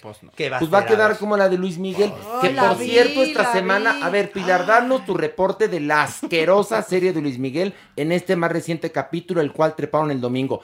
¿Verdad que no pasó más No, que la muerte de Hugo López? No, ahí no pasó nada, de verdad, cada vez está más infame. Cada capítulo es peor que el pasado, Mm. ¿eh? Me dormí tres veces, me desperté, le regresé y, y- y la verdad es que me parece que no dice nada. Hugo, el, que, el actor que interpreta a Hugo, es lo único bueno. Pues ya se murió. Ya se petateó. O sea que todo lo bueno está, ha salido de esa serie. Y nos queda Luis Miguel con sus peinadazos de nervios Pero- para pero- indicarnos cada del 2005, el 2000 no sé qué, el 1900 quién sabe qué. O sea, es patética, patética y cada vez está peor. Nunca pensé que iba a ir Pero ¿qué más, ¿eh? ¿qué más te- aportó algo el capítulo Nada, pasado? A ver, a ti la sí aportó ¿qué te aportó? Me- más mentiras. Bueno, pero ¿cuál mentira? Eh, Que, que él era un súper papá así con Michelle. O sea, si eso, eso, o sea, eso no lo sostiene nada, es insostenible. No, pues y aquí, no. sí, cada capítulo es donde han querido clavar, clavar, No. clavar, clavar, temáticamente hablando, y no lo logran A- porque a es ti, una Man- mentira. a ti, Maniguis, ¿qué te pareció el capítulo? No, no, no, terrible, terrible. Este encuentro con Frank Sinatra, Maniwis. Ay, no, no, no. Que además cuentan, él dice que se encontró con Frank Sinatra para grabar esta canción. En ese momento se dijo que mi Frank Sinatra, dada la edad que tenía, no le interesaba conocer a Luis Miguel y que dijo, tú mándame, mira, si a Barbara Streisand, a Barbara, Barbara Streisand, le dijo, mana, mándame tu parte, yo la ensamblo a Luis Miguel, o sea, Por favor. Ahora resulta, ¿qué más, qué más? Le encuentro con Luis Miguel, de Frank Sinatra con Luis Miguel. Lo de Hugo López, ¿y qué más pasó? Es que no pasa Nada. De veras, necesitamos un villano, de verdad. No, la- Una la- que viene la abuela, ¿no? ¿Te acuerdas que viene la abuela para quitarle al hermanito? Y entonces. No, ¿sabes qué fue lo mejor? Lo mejor de la, de la serie de Luis Miguel. Esto sí es una escena de Luis Miguel yendo a ver a este Erika Camil a Nueva York. La y- escenografía. No, no, no, no. Haz de cuenta, No, no, le no. pusieron un back Un- que, que lo pintó un niño de primer año de primaria. Le dijeron, rapidito, estaba el, el sobrinito de alguien ahí, píntate Nueva York para que parezca. Dos edificios No, mal no, ¿qué hechos, tal? pintados ¿Qué sin tal? perspectiva. Esto Era en- penoso. Oye, esto en la bioserie que le hizo Carla Estrada a Joan Sebastián se justifica porque Televisa es muy tacaña. Pero Netflix, no, mames, sí se la Netflix. No, terrible. No mames, Netflix, en serio, ¿eh? Como las talegas de esta. Plana, plana, toda la Oiga. torre está. Tú, sí. ¿Por qué Ahora me no estás digas. quitando? No te estoy voy a- diciendo te nada. mire, yo de buena onda que yo con usted ni siquiera me he metido, don Me encanta Nini. cuando lloras. No, Ah, ya, ya, ahora una- sí tú defiéndeme. Un comentario nada más.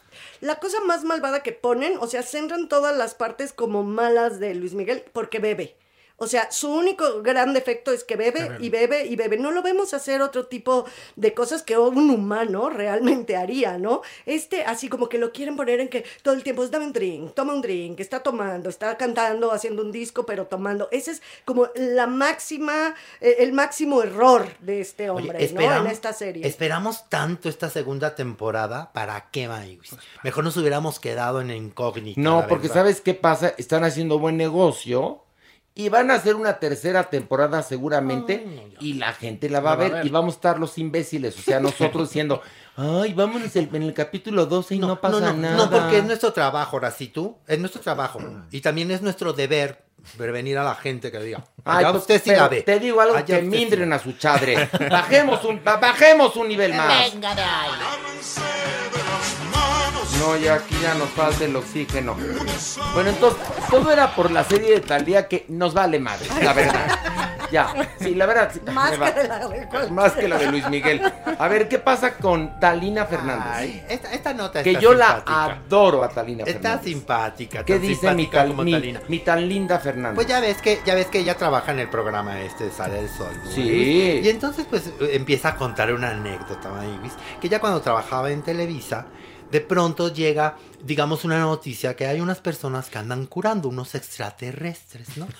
Pues bueno, que ella, Mitalina, tiene una amiga y que le dice, pues ¿qué crees, Mitalina? Pues fíjate que iba a Toluca y se me pegó la llanta. ¿Qué iba que, que, que no te ¿Y se- se entendí? le qué? Se me poncha la llanta Ah, se a la amiga. pon- no se le poncha. Pero, Se me poncha la Yendo a Toluca. Ah, Toluca. porque dijiste... No, pero a ver, no, entonces tampoco me van a estar criticando mi forma de hablar, ¿eh? Yo sí o sea, de buena onda. Dale, Gracias, dale, Ale. por favor, un Gracias. Este. Ya me lo ¿Sabes? Mira, sé, de ¿sabes qué? No estamos ¿Qué? de humor. Ay, Órale. Es más, Ay, órale. Ya, mira. Eso, venga. Dale. Nada más era si te dan una cachetada, pon la otra mejilla. No que te den cuatro, de buena onda. Pero ¿cuál mejilla te las dio en la papada? No es papada, Ah, no, ni mejilla. Bueno, a ver, Tal- Bueno, ya. Talina Talina Fernández tenía a su amiga. Tenía Y una entonces amiga. La amiga le habla por teléfono y le dice, ay, Talina, ¿qué crees? Pues fíjate que se me ponchó la llanta cuando iba a Toluca. Ok. Y entonces que se me acerca un señor, todo rojo, ¿no? Así Sí. pelirrojo, y que me dice, oiga, vengo de que me operaron los extraterrestres. ¿Cómo? Pues si quiere le paso el teléfono. Y que le dice a Talina, oye, mana, pues si es lo que yo estoy buscando, la nota. Dile que si me puede llevar con los extraterrestres. A mí, a mi marido, otra amiga que es reportera y a su marido. mi Talina creía que era fiesta. Pues total que dice, pues la llevo. Pues que se la llevan a Talina. No sabe dónde. No sabe dónde. Nada más que era lejos de la Ciudad de México. ¿Pero no era por Toluca? Pues no sé si era, pues dice que ella nada más veía la Ciudad de México desde arriba. Ok. Pura luz. Pues el caso es que llega a una casa muy humilde y de pronto así, que dos personas en jorongo y como 20 hombres vestidos de negro tú. Y entonces pues que ya se sentó, ¿no? Y que le dice, oiga, pues mire, yo vengo, pues, trabajo en Televisa y quería ver si los podía entrevistar para que la gente los conozca. Y le dice, no, no, no, no, no, no, no. Porque van a querer que los curemos y no nos va a dar tiempo de curar a todos. A todos. Ah, entonces ustedes curan, porque para esto mi Talina Fernández había lastimado la rodilla. Y que le dicen, pues sí curamos. Ay, pues mire, yo tengo un dolorcito aquí, en la rodilla. y que entonces le dice uno al otro, ¿cómo ves? ¿La operamos? Y que dice, pues órale, la operamos. Y me dice mi Talina. "Ay", Y yo pensé, me van a anestesiar. Antes prendo un cigarro. Entonces empezó a fumar. Y de pronto que empezó a sentir que, la, que toda la pierna helada, helada tú. Y entonces dijo, no, esto no está como normal. Y que cuando, y que ellos cerrando los ojos y movían las manos y después empezaron a eructar. Dijo, ya terminamos. Y que dijo, ay, a ver, y que se levanta el pantalón. Y piernón loco. No, hombre, la rodilla perfecta. ¿Qué? ¿no? Perfecta. Bueno, pero no nada más ahí, maniguis. Ya se fue Talina y a los meses se vuelve a lastimar una pierna. Y entonces ahí sí va al médico y le sacan una radiografía. Y le dice el doctor, oye Talina, ¿cómo vas lo de tu rodilla? O sea, ¿por qué no viniste? ¿Cuándo te la fracturaste? Que dice, no, yo no me fracturé la rodilla. No, perdóname. Ah, mira, aquí está el hueso pegado. Aquí soldó y esto es una fractura anterior que tuviste. Ay. Maniguis, era la rodilla que le habían operado los extraterrestres. Pues hay una cosa, yo a Talina sí le, Le creo. creo. Además, platica todo tan sabroso. sabroso. Es un, verdaderamente es un, un, un, ¿qué te puedo decir yo? Un hito en la historia de, de, de los programas matutinos que Sale el Sol haya regresado a Talina a Sí, las pantallas. sí. Es fantástico. Porque tiene todo. Es talentosísima, tiene toda la experiencia. Cultura. ilumina la pantalla, cultura, y yo sí le creo porque estas cosas sí le pasan a Talina Fernández. Y, y felicito a Sale el Sol que la tiene contratada porque en Televisa no la pelaban, perdón, y tienen la una bola de analfabetas funcionales ahí trabajando y no gente como Talina Fernández que sí tiene talento, belleza, simpatía y experiencias. Y nos reímos de lo mal que lo cuentas, pero esas cosas pasan. No, yo No, no, lo No, conté muy bien. Ahora Tan es así Usted que ustedes están aquí en ¿Qué? el Averno. ¿Y eso qué tiene que ver? Que esas cosas pasan. Así Ah, es pues que Pero claro. ¿por qué anda diciendo que yo cuento mal las cosas? No la conté mal. Pero, a ver, ¿y qué pasó Mugre con la vie- llanta? A mugre ver, viejita entonces dime, envidiosa. ¿y qué pasó con la llanta? ¿Quién la cambió? ¿Qué ¿Cuál hubo? veces El hombre de rojo, ¿cómo se llamaba?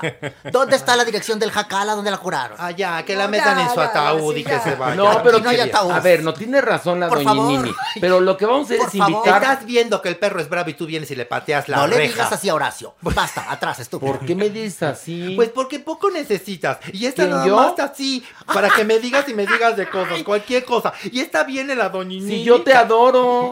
Ay, pues vaya amor, ya no me quieras Bueno, tanto. a ver, tengo una cosa. Sí, doña, hoy no yo no, razón. yo no soy de las personas que se deja. Entonces, lo que trato es que, que- ¿por qué? ¿Qué? ¿De qué hablas? ¿De qué hablas tú? ¿De Pues que te se estoy diciendo de que qué? tengo mi carácter. Yo sí me dejo, Que tengo depende mi con carácter. quién. No, no, no, no, yo ¿O de no. qué? Si alguien se quiere meter conmigo, lo pongo en su lugar. Es lo que hago. Y yo tengo mi cuando, carácter. yo cuando me he metido contigo. No, me, me estás pelando el ojo. No me te estás estoy pelando, pelando, el ojo. yo no me he metido contigo porque Cachetadón. Te- mira, te voy a, te voy a aplicar, te voy a aplicar un Instagram Live como se lo apliqué a una chusca que intentó meterse conmigo y que la dejé en la lona. ¿Quieres? Ah. No, ay, güey. Bueno. No, no. ¿Hay más a ver? No, ya nos vamos a la chingada. No, no, sí. ¿Qué hubo? Ya ve, doña, ¿Qué hubo? es usted una Sí. amarranavajas, Amarranavajas. doña. Bueno, a ver. todo. Querían villano, ¿no? Pues Querían entonces, villano, pues ahí ya me está. tienen aquí. ¿Qué hubo? Y a la Órale. doña, ¿Qué y al hubo? diablillo. Y atrás tú el de las medias, y tú también atrás, ¿y qué hubo? Diablillo, sácate las Y, pistolas. y hay que invitar a Talina para que nos cuente esta y otras historias más porque sí, la adoro. maravilla. Sí, por favor. Por favor, por Va a ser favor. fantástico ese Valórenla. momento. ¿Tenemos más bajezas o ya no? No, ya no. ¿No Ay, tienes muy ni una molesta. más? Ah, ya te enojaste. No, pues para que me valoren. Ay, resulta tú. Mira nada más. Ya, doña, bájele. Bájele. ¿A dónde? Por eso te pasa lo que te pasa, Larailo. Pero tú muy bien. Me caes bien. Dentro de lo que cabe, tú me Ay, caes qué bien. bueno. ¿Qué opinas, Diablillo, de lo que le pasó a Talina Fernández con los extraterrestres? ¿Crees o no crees? Por supuesto que le creo. ¿Por qué le estuve cree? ahí, estuve ahí. Ay, ay, ay, ahora resulta. resulta. Ahora, Ay, ya. ay, Es que pasó de inocente No. a mamón. sí, Era- ya- no. Ya se trepó al ladrillo. De los acá, hombres de eh. negro era el más pequeño. Iba camuflajeado. Él estaba ahí. Como la última cena, ahí ven al diablillo. Chéquenlo. Pero si eran Búsquese, el cuadro. extraterrestres, no demonios. ¿Y tú qué sabes, Larailo? Tú vas llegando a la fiesta. Aquí estamos muy prendidas. Y sáquense la limusina y la champana. Y vámonos, La champana, la champana y la campana. Es la champana campana, fíjate. La champana. Qué bárbara. Ahora resulta. Es, es que la doñinini sacó champana de la canción de Juan Gabriel. ¿Te acuerdas que ¿Te acuerdas que decía? De- cantaba en la guirnalda, ¿no te acuerdas que cantaba? Puras No, bugambilias. no, no decía, no. Y el que gana destapa la champana, se espera hasta mañana. Ves aquel lucero. que brilla en el cielo es el que concede los tres bellos deseos, amor. Ayer no, yo me perdí. Sí, te sabía la versión del Bellas Artes. no, ayer. y en la versión corta, porque hay dos versiones, la Pero si dices de la guirnalda, ¿no, verdad? No, no, Claro que no. no. Confundidos canciones. no es Horacio. No, tú, muy bien, concatenando Lo de la guirnalda es I made you a guirnalda with lots of bugambilias Put me in my front. and then I felt divine. No, están muy mal de sus cabezas ustedes Pero dos. si achú, mi amor. Pero ¿qué entonces, nos traes? el que gana destapa Tapa la champana, se queda hasta mañana. Ven que te voy a enseñar. Ves aquel lucero que brilla en el cielo. Vámonos, Es el que Vámonos, concede Ale. los Vámonos. tres bellos deseos, amor. Hoy lo Lo pedí por ti. A ver, continúa la diabelillo. ¿Qué? ¿Cómo sigue? Hoy los pedí por ti. Sigue, sigue, sigue, Ándale. sigue. Dios pedí por ti. No, ya, estás muy mamón, oye, en Ay, serio. no, de es el veras. efecto que causa la champana. ¿Ves? Champana. Champana. Tienen tres ca- episodios que triunfan y ya se sienten estrellas. Sí. en serio. Pobrecito, pobrecito. Hazme el carbón, favor. Hazme el carbón, favor. Pero bueno, en serio. vámonos otro incendio. Vámonos otro incendio. Vamos a una pausa y regresamos con mucho más de Farándula 021.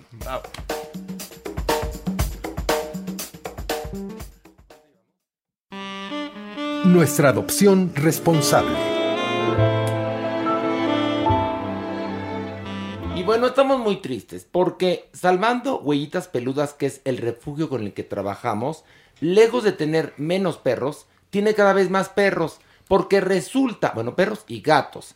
Porque resulta que la gente compró mascotas en Navidad pensando que eran juguetes. Bueno, pues ahora ya crecieron las mascotas y ya los aventaron a la calle. Entonces, nosotros trabajamos únicamente con salvando huellitas peludas porque el que mucho abarca poco aprieta. Pero a partir de que trabajamos con salvando huellitas peludas, también estamos hablando de que se debe de defender y proteger a los animales. Exacto. Entonces, cuéntanos la triste historia, por favor. Bueno, para empezar, hace dos semanas, fíjate que había 64 animales ahí, justo en el albergue. Hace una semana 70 y el día de hoy son 88. Así es que le pido a toda la gente que nos eche la mano con estos dos cachorritos que ustedes van a ver en nuestras redes sociales, que son muy pequeñitas, son hembras por supuesto, tres meses, son talla mediana y son fantásticas. Una tiene guantecitos, la otra es negrita. El caso es que hay 14 cachorritos de dos perras, 7 y 7.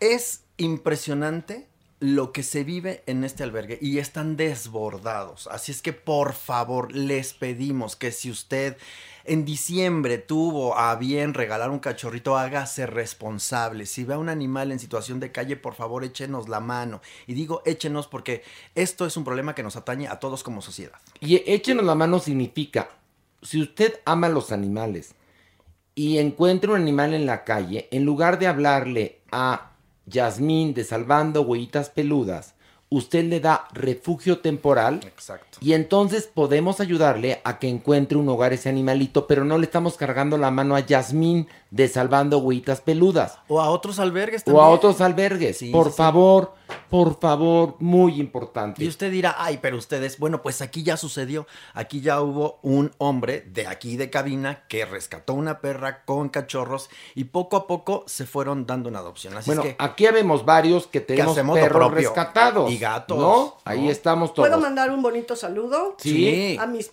pequeños hijos que cumplieron un año de haber llegado a mi vida y la verdad me han cambiado, han sido mi compañía durante la pandemia, están enormes, mi Rushki, mi Oh. Blanche, acaban de cumplir un año y les mando besos.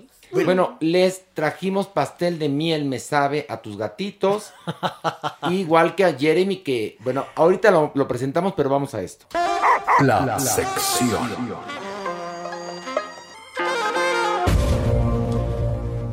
Tenemos un tema muy interesante. Fíjense que, como ustedes recordarán, siempre decimos que el Internet no olvida.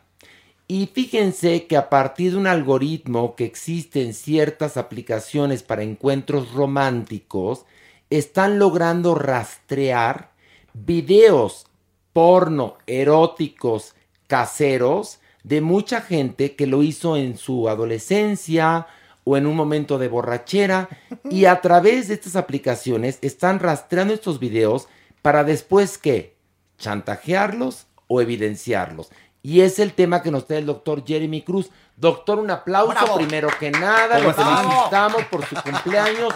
Gracias. Cuéntanos, Jeremy, ¿qué es eso? Uno de los problemas más graves justamente que está sucediendo ahorita en los chats sexuales es que justamente todos estos servidores que ya existían están rescatando imágenes o videos porno de las personas y repartiéndolas entre los usuarios. Y como algunos usuarios tienen mucho tiempo en Internet, estas imágenes incluso te pueden llegar a ti y pueden ser como un sitio o un aspecto de chantaje. Hay chats específicos internacionales en los cuales se están viendo esto. Hay artículos ahorita en internet donde gente vio videos suyos de 14 años cuando Mm. creían que se estaban masturbando en frente de otras personas. Pero además... Cuando no había ni nube, a lo mejor, ¿no? Exacto, pero que se guardaban estos videos, se guardan en servicios y más. Pero lo interesante, Horacio, no es eso, sino que pueden usar tu video porno o tu video sexual haciéndose pasar por otra persona para enganchar más adolescentes y más sujetos. Y esto es uno de los factores mucho más graves y demás. Bueno. ¿Por qué? Porque usan como la base, ponen como una conversación que podría ser incluso hasta por un robot, es decir, un programa de computadora para chat, y que hace entonces que tú participes hasta que lleguen a la masturbación. Una pregunta mensa, perdón. ¿Y cómo, cómo llegan esos videos? Por ejemplo, a mí no me va a llegar nunca un video de esos. O sea, ¿en qué, ¿a qué lugares A ver, llega? a ti no te va a llegar en primer lugar por lo siguiente. ¿Tú no estás metida en ninguna aplicación No, no, de no, ligue? no, no. ¿Sí o no? No. Bueno, entonces. Por eso dije ¿Tú una hiciste un video porno? No. Lo- A ver, No, Horacio. Lo dudó, ¿eh? lo dudó. Bueno, entonces no te va a llegar a ti, Pilar. o sea, a ti no te va a llegar. Ok. Le va a llegar a las personas que lo han hecho y que de alguna manera, a través de este algoritmo, acaban relacionando nombre con cara, nombre con cuerpo, nombre con persona, ¿no? Y o preferencia o actividad sexual y entonces empiezan a llegar videos viejos de las personas e incluso podrías ver tu propio video en salas de chat específicas. Ah, ok. Pero son salas de chat que ya tienen como robots entrenados, es decir, programas entrenados para cazar sujetos, para que estos sujetos los saquen de las salas de chat, te metas a otros sitios porno e incluso te graben a ti. Miren, en concreto cuando el destino nos alcance es esto. Si usted pensaba que, ay, mira, lo hice allá y entonces, ¿y quién sabe qué pasó? Pues, ¿qué cree? Ahora se está regresando. Hay que tener una responsabilidad cuando estás frente a un celular. Y, y- y- y si piensan que lo borraron, pues Mm. resulta que no. Bueno, uno de los puntos también que quiero mencionar es que esto es uno de los factores más agravantes para alterar y dañar la salud mental en las personas jóvenes. Porque la mayor parte de las víctimas son personas menores a 30 años y generalmente va de la adolescencia a los 30 en donde pueden ser como más fácilmente rastreados, mucho más fácilmente que enseñen el rostro. Y esto lo hemos hablado muchas veces aquí y en otras versiones de este programa en donde tenemos que recomendar a las personas que no enseñen cara si van a mandar o si van a sextear. Esto es recordar nuevamente a nuestra audiencia, no enseñen el rostro o no lo hagan. Y otra cosa muy importante, como las leyes van eh, a otro ritmo que los avances tecnológicos, la denuncia sigue siendo muy difícil, a pesar de que hay policía cibernética. Les paso otro dato interesante. Durante la pandemia, eh, el número de usuarios de las aplicaciones de encuentros íntimos creció, creció y creció. Pero también crecieron los fraudes y los robos. Porque desafortunadamente, y lo repito, hay mucha gente que se engancha y que cree que del otro lado del teclado está el príncipe azul o la princesa más guapa del mundo. Y en verdad pueden ser señores de la India que se los están ligando a ustedes y que tarde o temprano les van a pedir dinero. Y hay mucha gente que cae en estos fraudes, dígame. Y bueno, un punto importante es esto. Pues esto es como lo más sencillo, Horacio. Lo más complicado es que existen ya empresas o grupos delictivos que generan programas que están dedicados a platicar Claro. contigo. Te pueden poner videos viejos donde tal vez tú saliste y dices, ah, me reconozco, soy yo. Qué traumante para intentar ligarte y hacer pensar que estás masturbándote o estás teniendo una actividad de cybersexo con otra persona que no eres tú y que no existe. Ni siquiera estás hablando con un ser humano. Bueno, imagínate nada más. Entonces, ojo con eso.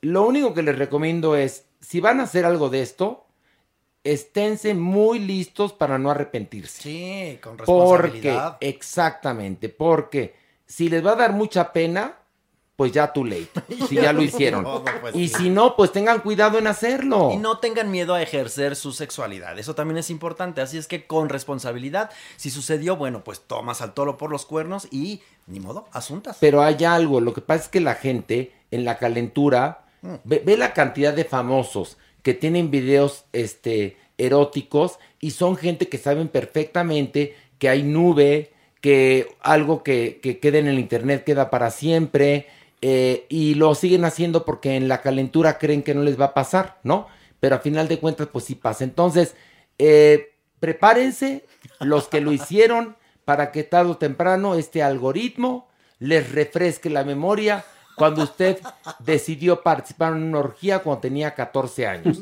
Se los aviso, ¿eh? Esto está muy fuerte. Vamos a notas internacionales. Notas internacionales. Oigan, hay un escandalazazazazo con los globos de oro. En verdad, esto nunca se había visto en la historia de los premios, donde pensábamos que los que daban los Golden Globes y los que lo dan eh, eh, en el caso de los Oscars eran intocables. Y las cosas están cambiando. Mauricio Valle, ¿qué pasa con los Golden Globes? Bueno, hemos platicado muchísimo de cuál es el poder de la prensa extranjera en- en la patada de despeje para los premios en Estados Unidos. Y lo que sucede es que la prensa extranjera es muy pequeña, son menos de 120 integrantes y son más fáciles de controlar que la academia completa, que son como 8.000 personas. Entonces, sí tienen mucho poder porque entregan uno de los dos premios más importantes del año en la industria. Y yo creo que a la gente le empezó a incomodar ese tema del poder que tenían sobre de ellos.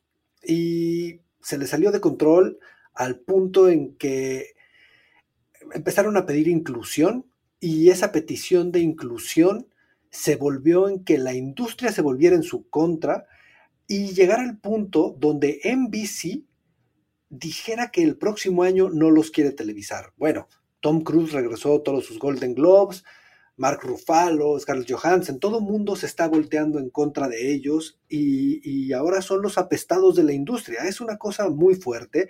Eh, ya dieron declaraciones, declaraciones muy cuidadosas y sin, sin dar nombres. Quieren permanecer anónimos los que han hablado, diciendo que posiblemente fue eh, el, el estar absorbidos en su profesión y su trabajo y no darse cuenta que el clima político de los Estados Unidos se había modificado y no son racistas y, y, sin duda no son racistas porque en la prensa extranjera yo conozco algunos y hay de, de, la nacionalidad que se te ocurra. Entonces, Sí es un tema delicado, eh, pero bueno, eh, estamos en un momento en el que cualquier cosa puede incomodar y, y, se las van a ver difíciles y se van a tener que reestructurar y yo creo que no van a hablar y no van a decir nada hasta que no tengan una forma sana de... de... Pero a ver, acá hay una cosa que, que, que yo tengo como argumento. Es una academia que puede estar construida de la manera que se le pegue la gana a los miembros de la academia y pueden entregar los premios a quien se le pegue la gana.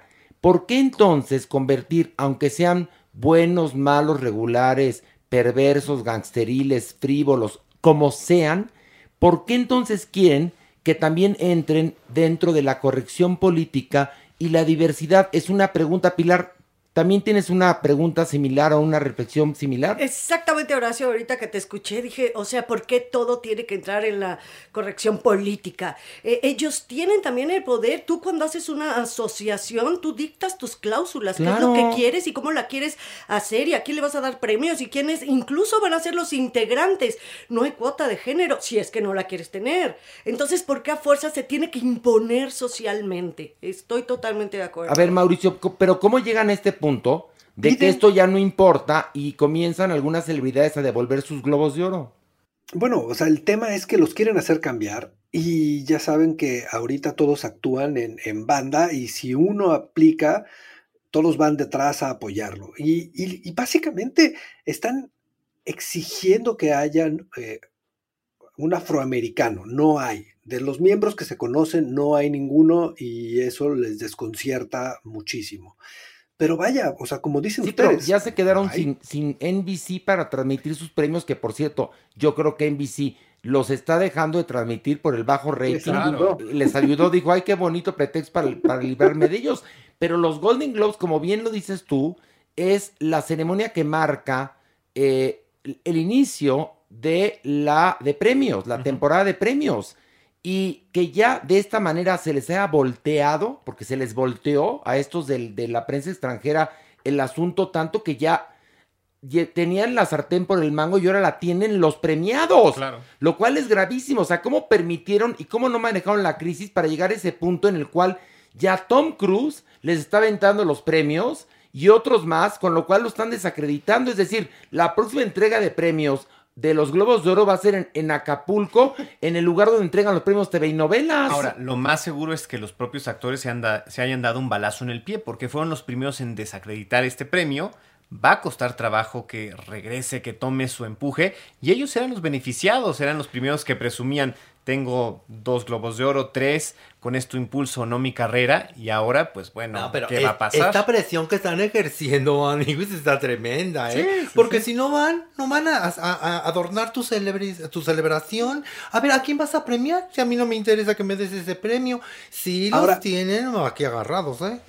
Sí, la verdad, la industria norteamericana funciona gracias a eso y a la protección que ellos mismos se dan cuando quieren negociar cifras y, y el apoyo de gente como, como Tom Cruise, como Scarlett Johansson, como toda esta gente que, que tienen su vida resuelta y su lucha es por los que vienen y eso es lo que me parece a mí más interesante. En este caso, bueno, o sea, están luchando por la inclusión, pero ha habido momentos en los que la lucha de actores, la lucha de escritores y los que están arriba se ponen a luchar y ellos no tendrían por qué luchar porque ellos si el sindicato sí, si el sindicato no, les viene dando lo mismo, ellos cobran millones de dólares y ya su vida no les afecta, pero el hecho de que ellos levanten la bandera y vayan a matar por los de atrás es lo que a mí me parece realmente asombroso de una industria. Estos muy valientes van a acabar con las entregas de premios, que tanto glamour, que tanta visibilidad, que les permite decir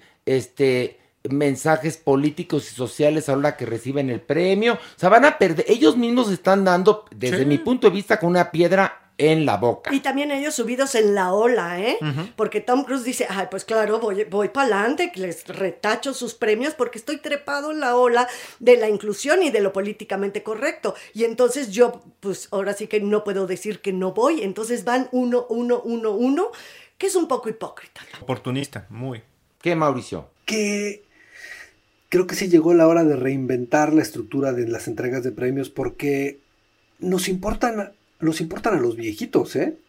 Son insignificantes ya y creo que no le hacen sentido a nadie más que a nosotros que crecimos viéndolas en los 80 y en los 90, que todavía era, era un glamour y era algo relevante. Ahorita a la gente ya les incomoda tener que pensar en toda esta secuencia de, de eventos, galas, entrevistas y tener que desgastarse tanto por eso. Y creo que ya es una cuestión generacional. Puede, puede volverse relevante, se tiene que reinventar porque pues, se está acabando el reinado de estas generaciones y vienen las nuevas y ellos tendrán que dictar cuáles son las nuevas reglas de la industria del cine.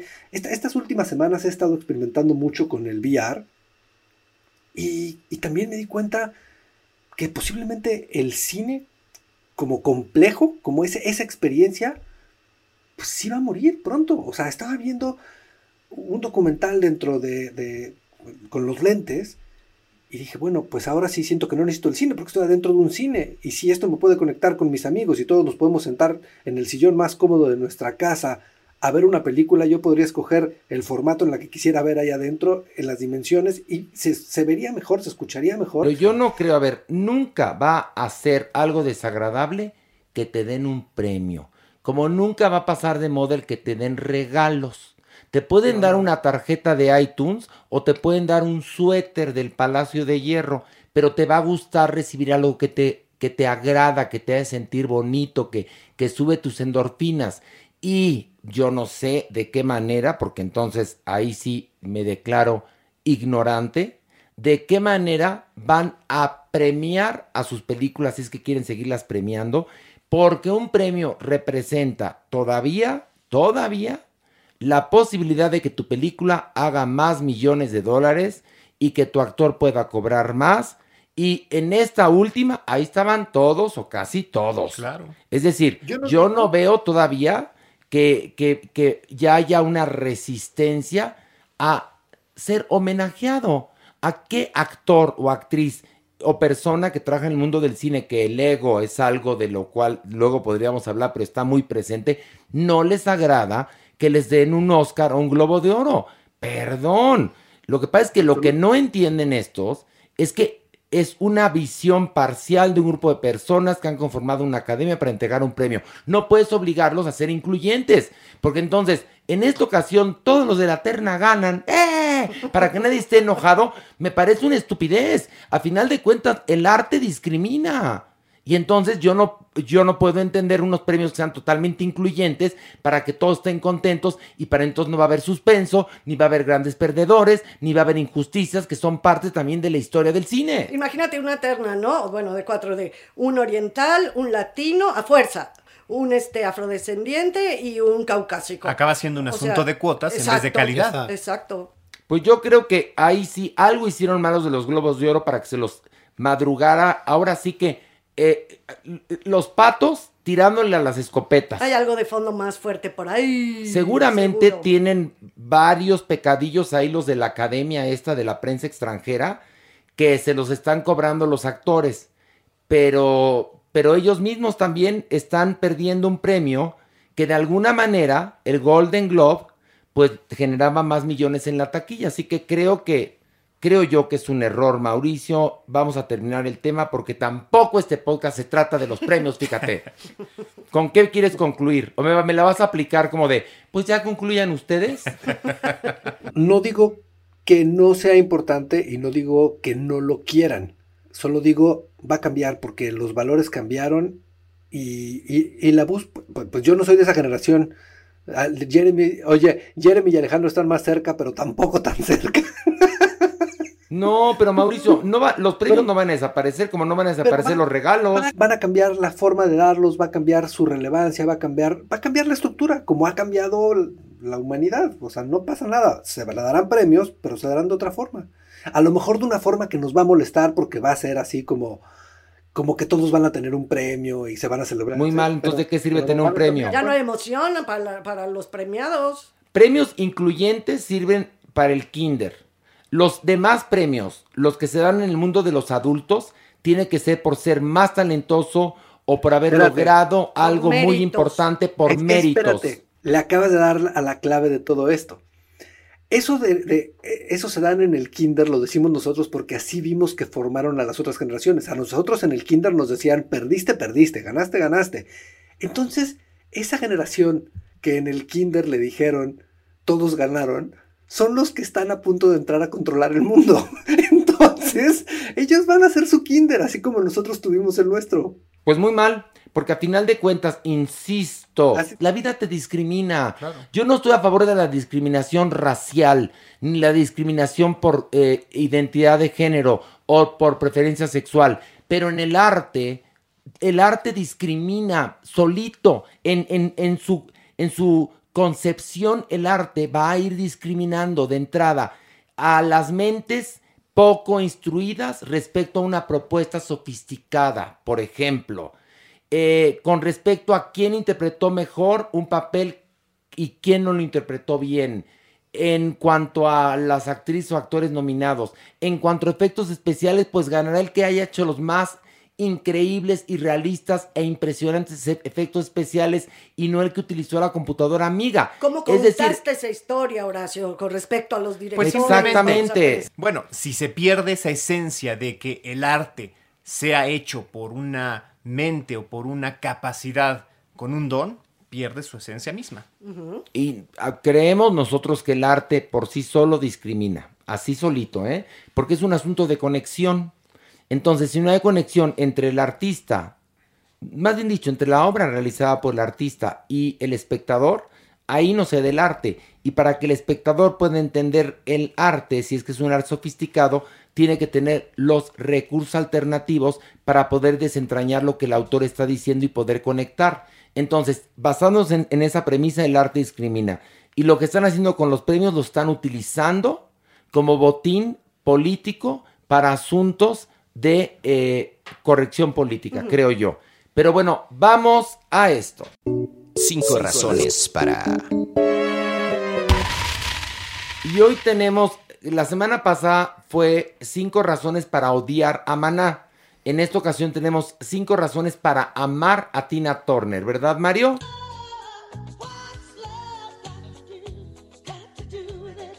Así es, Horacito, querido. Así que arráncate con... Número 5. La era Ike Tina Turner de 1960 a 1976. A pesar de que ella comenzó siendo parte de los Kings of Rhythm a mitad de los años 50, hasta 58 grabó bajo el nombre de Little Ann. Su debut como Tina Turner fue con el sencillo Full in Love en el 61, escrito por ella, y que logró vender su primer millón de copias como parte del dúo Ike y Tina Turner. Según la revista Rolling Stone, es el segundo lugar de la lista de mejores dúos de la historia y tuvieron varios éxitos propios como The Ike and Tina Turner Review. Número 4.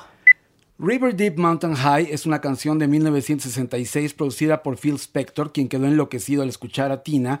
Él inventó esta técnica Wall of Sound y aquí se puede escuchar perfectamente. Este increíble tema compuesto por la dupla de Ellie Greenwich y Jeff Barry no consiguió éxito en Estados Unidos, pero sí en el Reino Unido y en toda Europa. Por lo mismo, fue eh, tomado por toda la comunidad rockera y a pesar de que Ike no participó, eh, salió firmado como Ike y Tina Turner, aunque realmente fue nada más Tina con el genio Phil Spector. Número 3. En 1966, los Rolling Stones ofrecieron a Ike y Tina eh, actuar como teloneros en su gira por el Reino Unido y lo volvieron a hacer en el 69. Los Stones los pusieron en el candelero del rock. De hecho, hay una leyenda urbana que dice que Tina Turner fue quien enseñó a bailar a Mick Jagger. Los grandes covers a clásicos de los Beatles, de los Creedence y de otros grupos hicieron de Ike y Tina Turner un espectáculo solamente comparable a James Brown. Número 2. Sus incursiones en el cine como The Acid Queen en la versión cinematográfica de la rock ópera de The Who Tommy del 75 y en Mad Max Beyond Thunderdome, en donde también tuvo el éxito We Don't Need Another Hero, además de su vida que fue llevada a la pantalla grande en el 93 y en 2019 el mundo de la comedia musical recibió The Tina Turner Musical. Número 1. Private Dancer, su mítico disco del 84 producido por Mark Knopfler de Dire Straits, es un referente en la música pop y llegó al primer lugar en medio planeta con temas como What's Love Got to Do With It, su canción emblema, y Let's Stay Together cover de Al Green. En el 99 publicó su último álbum de estudio 24-7. En el 2008 recorrió de nuevo el mundo con su gira de 50 aniversario, una de las más rentables de toda la historia. Tina ha vendido más de 200 millones de copias alrededor del planeta. Es una influencia mayor en la música, un fashion statement, eh, también una pionera en derechos de la mujer. Y por eso Tina es y será por siempre simply the best.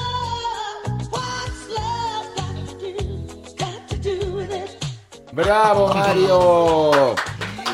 ¡Viva Y- Tina Turner! Y la frase de la semana en la voz de Mario Lafontaine. En esta ocasión, ¿de quién es la frase? De la inmensa actriz Sara García. Y esto con motivo de eh, el Día de las Madres que acaba de ser. Así que Mario, arráncate con la frase de Sara García. Un día me cansé y lo llamé y le dije, oiga, mijito, venga para acá. No se crea usted que ser estrella consiste en llegar tarde a los llamados. El ser estrella consiste en llegar a tiempo a su llamado, cumplir con su deber, dar todo lo que se tiene para halagar al público y salir triunfante hasta donde se pueda. Eso es ser estrella, pero no llegar tarde a los llamados. Mira, mira, mira. Mi Sara García, mira, bravo, bravo, ¿eh? Ya, nada que comentar, definitivamente lo dice todo la señora con esa frase. Qué Porque mi Sarita fue estrella. Claro, Fue estrella. mira, Oye, Manigui, si deberían de grabar esta, esta frase en todos los teatros y en muchos foros de televisión, ¿eh, No, no, no. Maniguis? Más, en los- fíjate Por que la gente de teatro es mucho más puntual que la gente de televisión. sí. Exacto. De- deberían Más de ponerlo en los foros de televisión, principalmente en Televisa, donde cuando dan, las dan, cuando las dan, pues ya deciden que pueden llegar a la hora que quieran, ¿no? Eh, también deberían de ponerlo ahora en estos foros que rentan para hacer series, estaría buenísimo. Este, pero no tanto en el- los teatros, No, la verdad no. Sí, no, pero no. A ver, Yo- yo he denuncia conocido- con qui- a Sí, ver, yo- denuncia. Yo, he conocido, yo he conocido Denuncia. actores, Maniguis, ¿Quién? que dicen, a ver, Dan nombres. No, no voy a dar nombres, Ay, pero sí ¿no dicen, que muy A valiente? ver, mi función es a las 8. ¿Con qué llegue siete y media, Maniguis? No, yo no. No, pero yo con- a ver, pues con qué obras, con qué compañías has trabajado, Bueno, porque en la Pilar te ha pasado a ti. No, por supuesto que ni yo Ni lo he mí, hecho, ¿eh? ni como directora, ni como productora, ni como actriz lo he podido. Eso te pasa por trabajar en obras ramplonas como la estética del crimen, Ay, que no, pobrecito este. Porque te digo, una, verdaderamente yo en las obras que he estado, nunca, ¿eh? Nunca. ¿A ti, Pilar? No. ¿Con, qué- con Yo quién he, con- yo, he con- yo he conocido actores así y sin embargo yo, Maniguis, soy sumamente disciplinado. yo sí soy un actor de... Si llego dos horas antes y ya siento el nervio, ¿sabes? De, ay, no, no. Pero que no llegar- que tú eras peinador, ahora eres actor. También. Mira, yo soy multifacético, papacito. No, pues sí, verdaderamente, Yo, ¿eh? para cortar y poner tratamiento de medios a puntas, te llego hora y media A antes. ver, a ver, Maniguis, tú que además eres, Ya. ah, de parte de, ya dijiste que actor, Ajá. esteticista, Te eres leo- te re- leo el tarot pet- egipcio. lees el tarot. Sí. ¿Cuántos globos de oro devolvió Tom Cruise a las personas de la Asociación de la Prensa Extranjera? ¿Cuántos? Tres. Muy bien, fueron tres. Muy Ay, bien. Muy bien, Maniguis, eres una... Doñinini, ¿qué quiere? No, nada, yo estoy impactada. ¿Por qué? Pues aquí, escuchando aquí a Hola. Ay, lo que bonito, tú muy bien, ¿eh? El Adife. Para que, para que vea que estoy informado. A ver, usted dígame, ¿cuántos tequilas echó usted con Lola Beltrán en París? Ay, me eché cinco. Mentira, si ¿Cuántos estaban fueron, ahogadas. Bueno, ¿cuántos fueron? No sé, por eso se lo estoy preguntando. Ella tomaba tequila, yo champana. ¿Qué? Champán. Champana. Sigue siéndole champana, no sea mamona, doña. es más, ya tenemos la marca registrada, el Diablillo y yo, y nos vamos a forrar, ¿verdad, Diablillo? Es, es champana. Champana. Champana. que es sidra hecha con empanadas. ¿Eso qué? Suena delicioso. Sidra hecha con empanadas. ¿Le gusta, doña Nini? Me encanta, me fascina. Ya está. Perfecto, doña Nini. Usted siempre tan ventajosa? Porque hasta de un error saca una solución, doña Nini. Ay, pues hay que tener ingenio. Y además soy mexicana. Ahí está. ¿O no? Tú, Mario. Usted llegaba a Usted- tiempo. exacto, le iba a preguntar. ¿Y por ¿usted qué llegaba a ver a Mario? tarde? Llegaba a tiempo a sus llamados. Porque, usted? por supuesto, claro que sí. Yo puntual. La primera. Ahí estaba yo ya, en la luz. Checando todo. Yo hice 15 telenovelas y de las 15 puedo decir una actriz que llegó tarde siempre. ¿Cuál? Vanessa Guzmán. Ay, ay, ay. Vanessa Guzmán, sí. Vanessa Guzmán, según cuentan, Una es un dolor, un dolor de huevos, híjole, ¿eh? Híjole, híjole. Dicen que es un dolor de huevos. Otra que también le dio por llegar tarde una época hasta que la multaron y tuvo que pagar las horas de foro y Tati Cantoral. Cuentan también. Cuentan también. ¿Sabes también? Luego, por ejemplo, ¿sabéis de quién contaban también? De Salmita Hayek. No, bueno. Que cuando estaba haciendo Teresa, como andaba con el mero mero de la empresa, Víctor Hugo Farril, pues iban a comer y tardaban cinco horas y pues ahí la, la esp- la esperaban.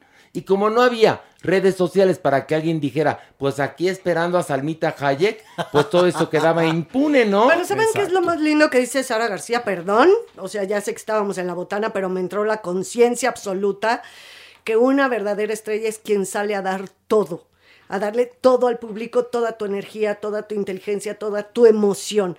No es por llegar temprano Es ni es por llegar tarde, es porque tienes que ser un ser preparado, eres un ser disciplinado que te comprometes contigo y con tu público. Pero, no, pero también tiene algo, perdóname aquí, que, eh, que es la lectura básica.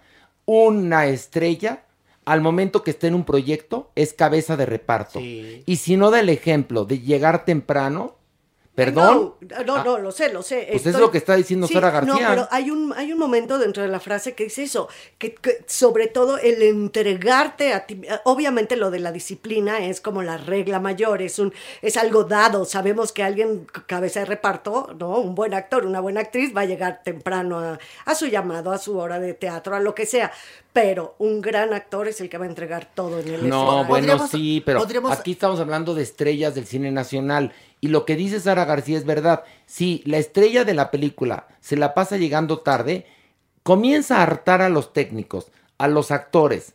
Y no es una buena cabeza de reparto. Pues una no buena es. cabeza de reparto va desde lo más básico, como llegar temprano, saberte los textos, brillar y ser el más eso. disciplinado Sí. o la más disciplinada y el último en irse. Así es. ¿Podría yo dedicar una canción a esas grandes actrices? Sí, por favor. Elle a dû faire toute guerres pour être si forte aujourd'hui. Elle a dû faire toute guerres del amor aussi. Para todas esas actrices que llegan temprano. Qué, Ellas bo- defienden qué bonito cantó todas en las francés. guerras. Por Qué bonito cantó en francés. Porque yo fui educada. Lo que tú no Porque opinas. muchos tú ahí de- fuiste criada. muchos de Yo fui ellos- educada en, Ay, en sí París. que no, mi queridísima. Ahora sí criada. que te la reviro, pero por donde quiera mi doña. Yo fui educada y tú criada ahí en, en París, por favor. Hay Yo una criada, cosa. pero muy bien criada. Hay, hay una cosa que es importante y escúchenme bien todos y todas. Cuando estas estrellas llegan tarde es porque se andan sentando sabroso, sabroso en Sí. alguien y se sienten entonces con el derecho de llegar tarde porque se andan cogiendo al patrón. no nos hagamos Sí, güeyes. y faltar el Sí. respeto a sus compañeros. Y faltar el Sí, respeto a los compañeros, exactamente. Basta, bien y con esta pequeña protesta nos despedimos. Gracias a Mauricio, a Pilar, a la doñinini, a la supermana, a Mario, al preparadísimo psiquiatra Jeremy Cruz, a la Maniguis de Alejandro Brock. Les agradezco al Diablillo, a John John y a Horacio Velasco, nuestro productor. Horacio ¿Qué? Villalobos. ¿Qué? No, bueno, ¿y en cuánto sale este programa? Está muy caro, qué bueno. Pues- yo soy un lujo. No, aquí- este programa sale carísimo, lo que pasa es que todavía no hay ni para pagar, pero próximamente tendremos más anunciantes y se pagarán millones de dólares aquí. Muy bien, entonces sigo. Sí, exactamente, doña Nini. Perfecto, Muy sigo. bien, adiós, adiós, adiós. Esto fue Farándula 021. Recuerda, un nuevo episodio cada jueves.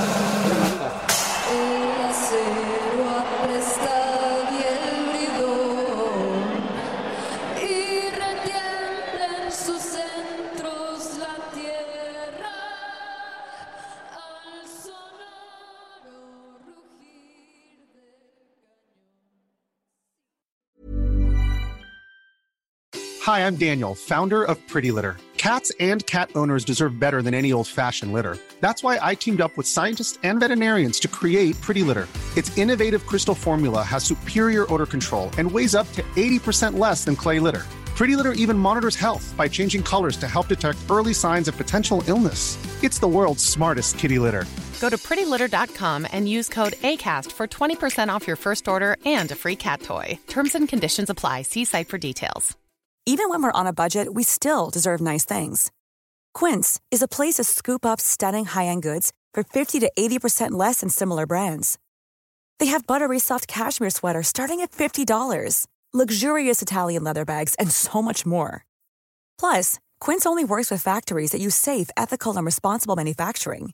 Get the high-end goods you'll love without the high price tag with Quince. Go to quince.com slash style for free shipping and 365-day returns.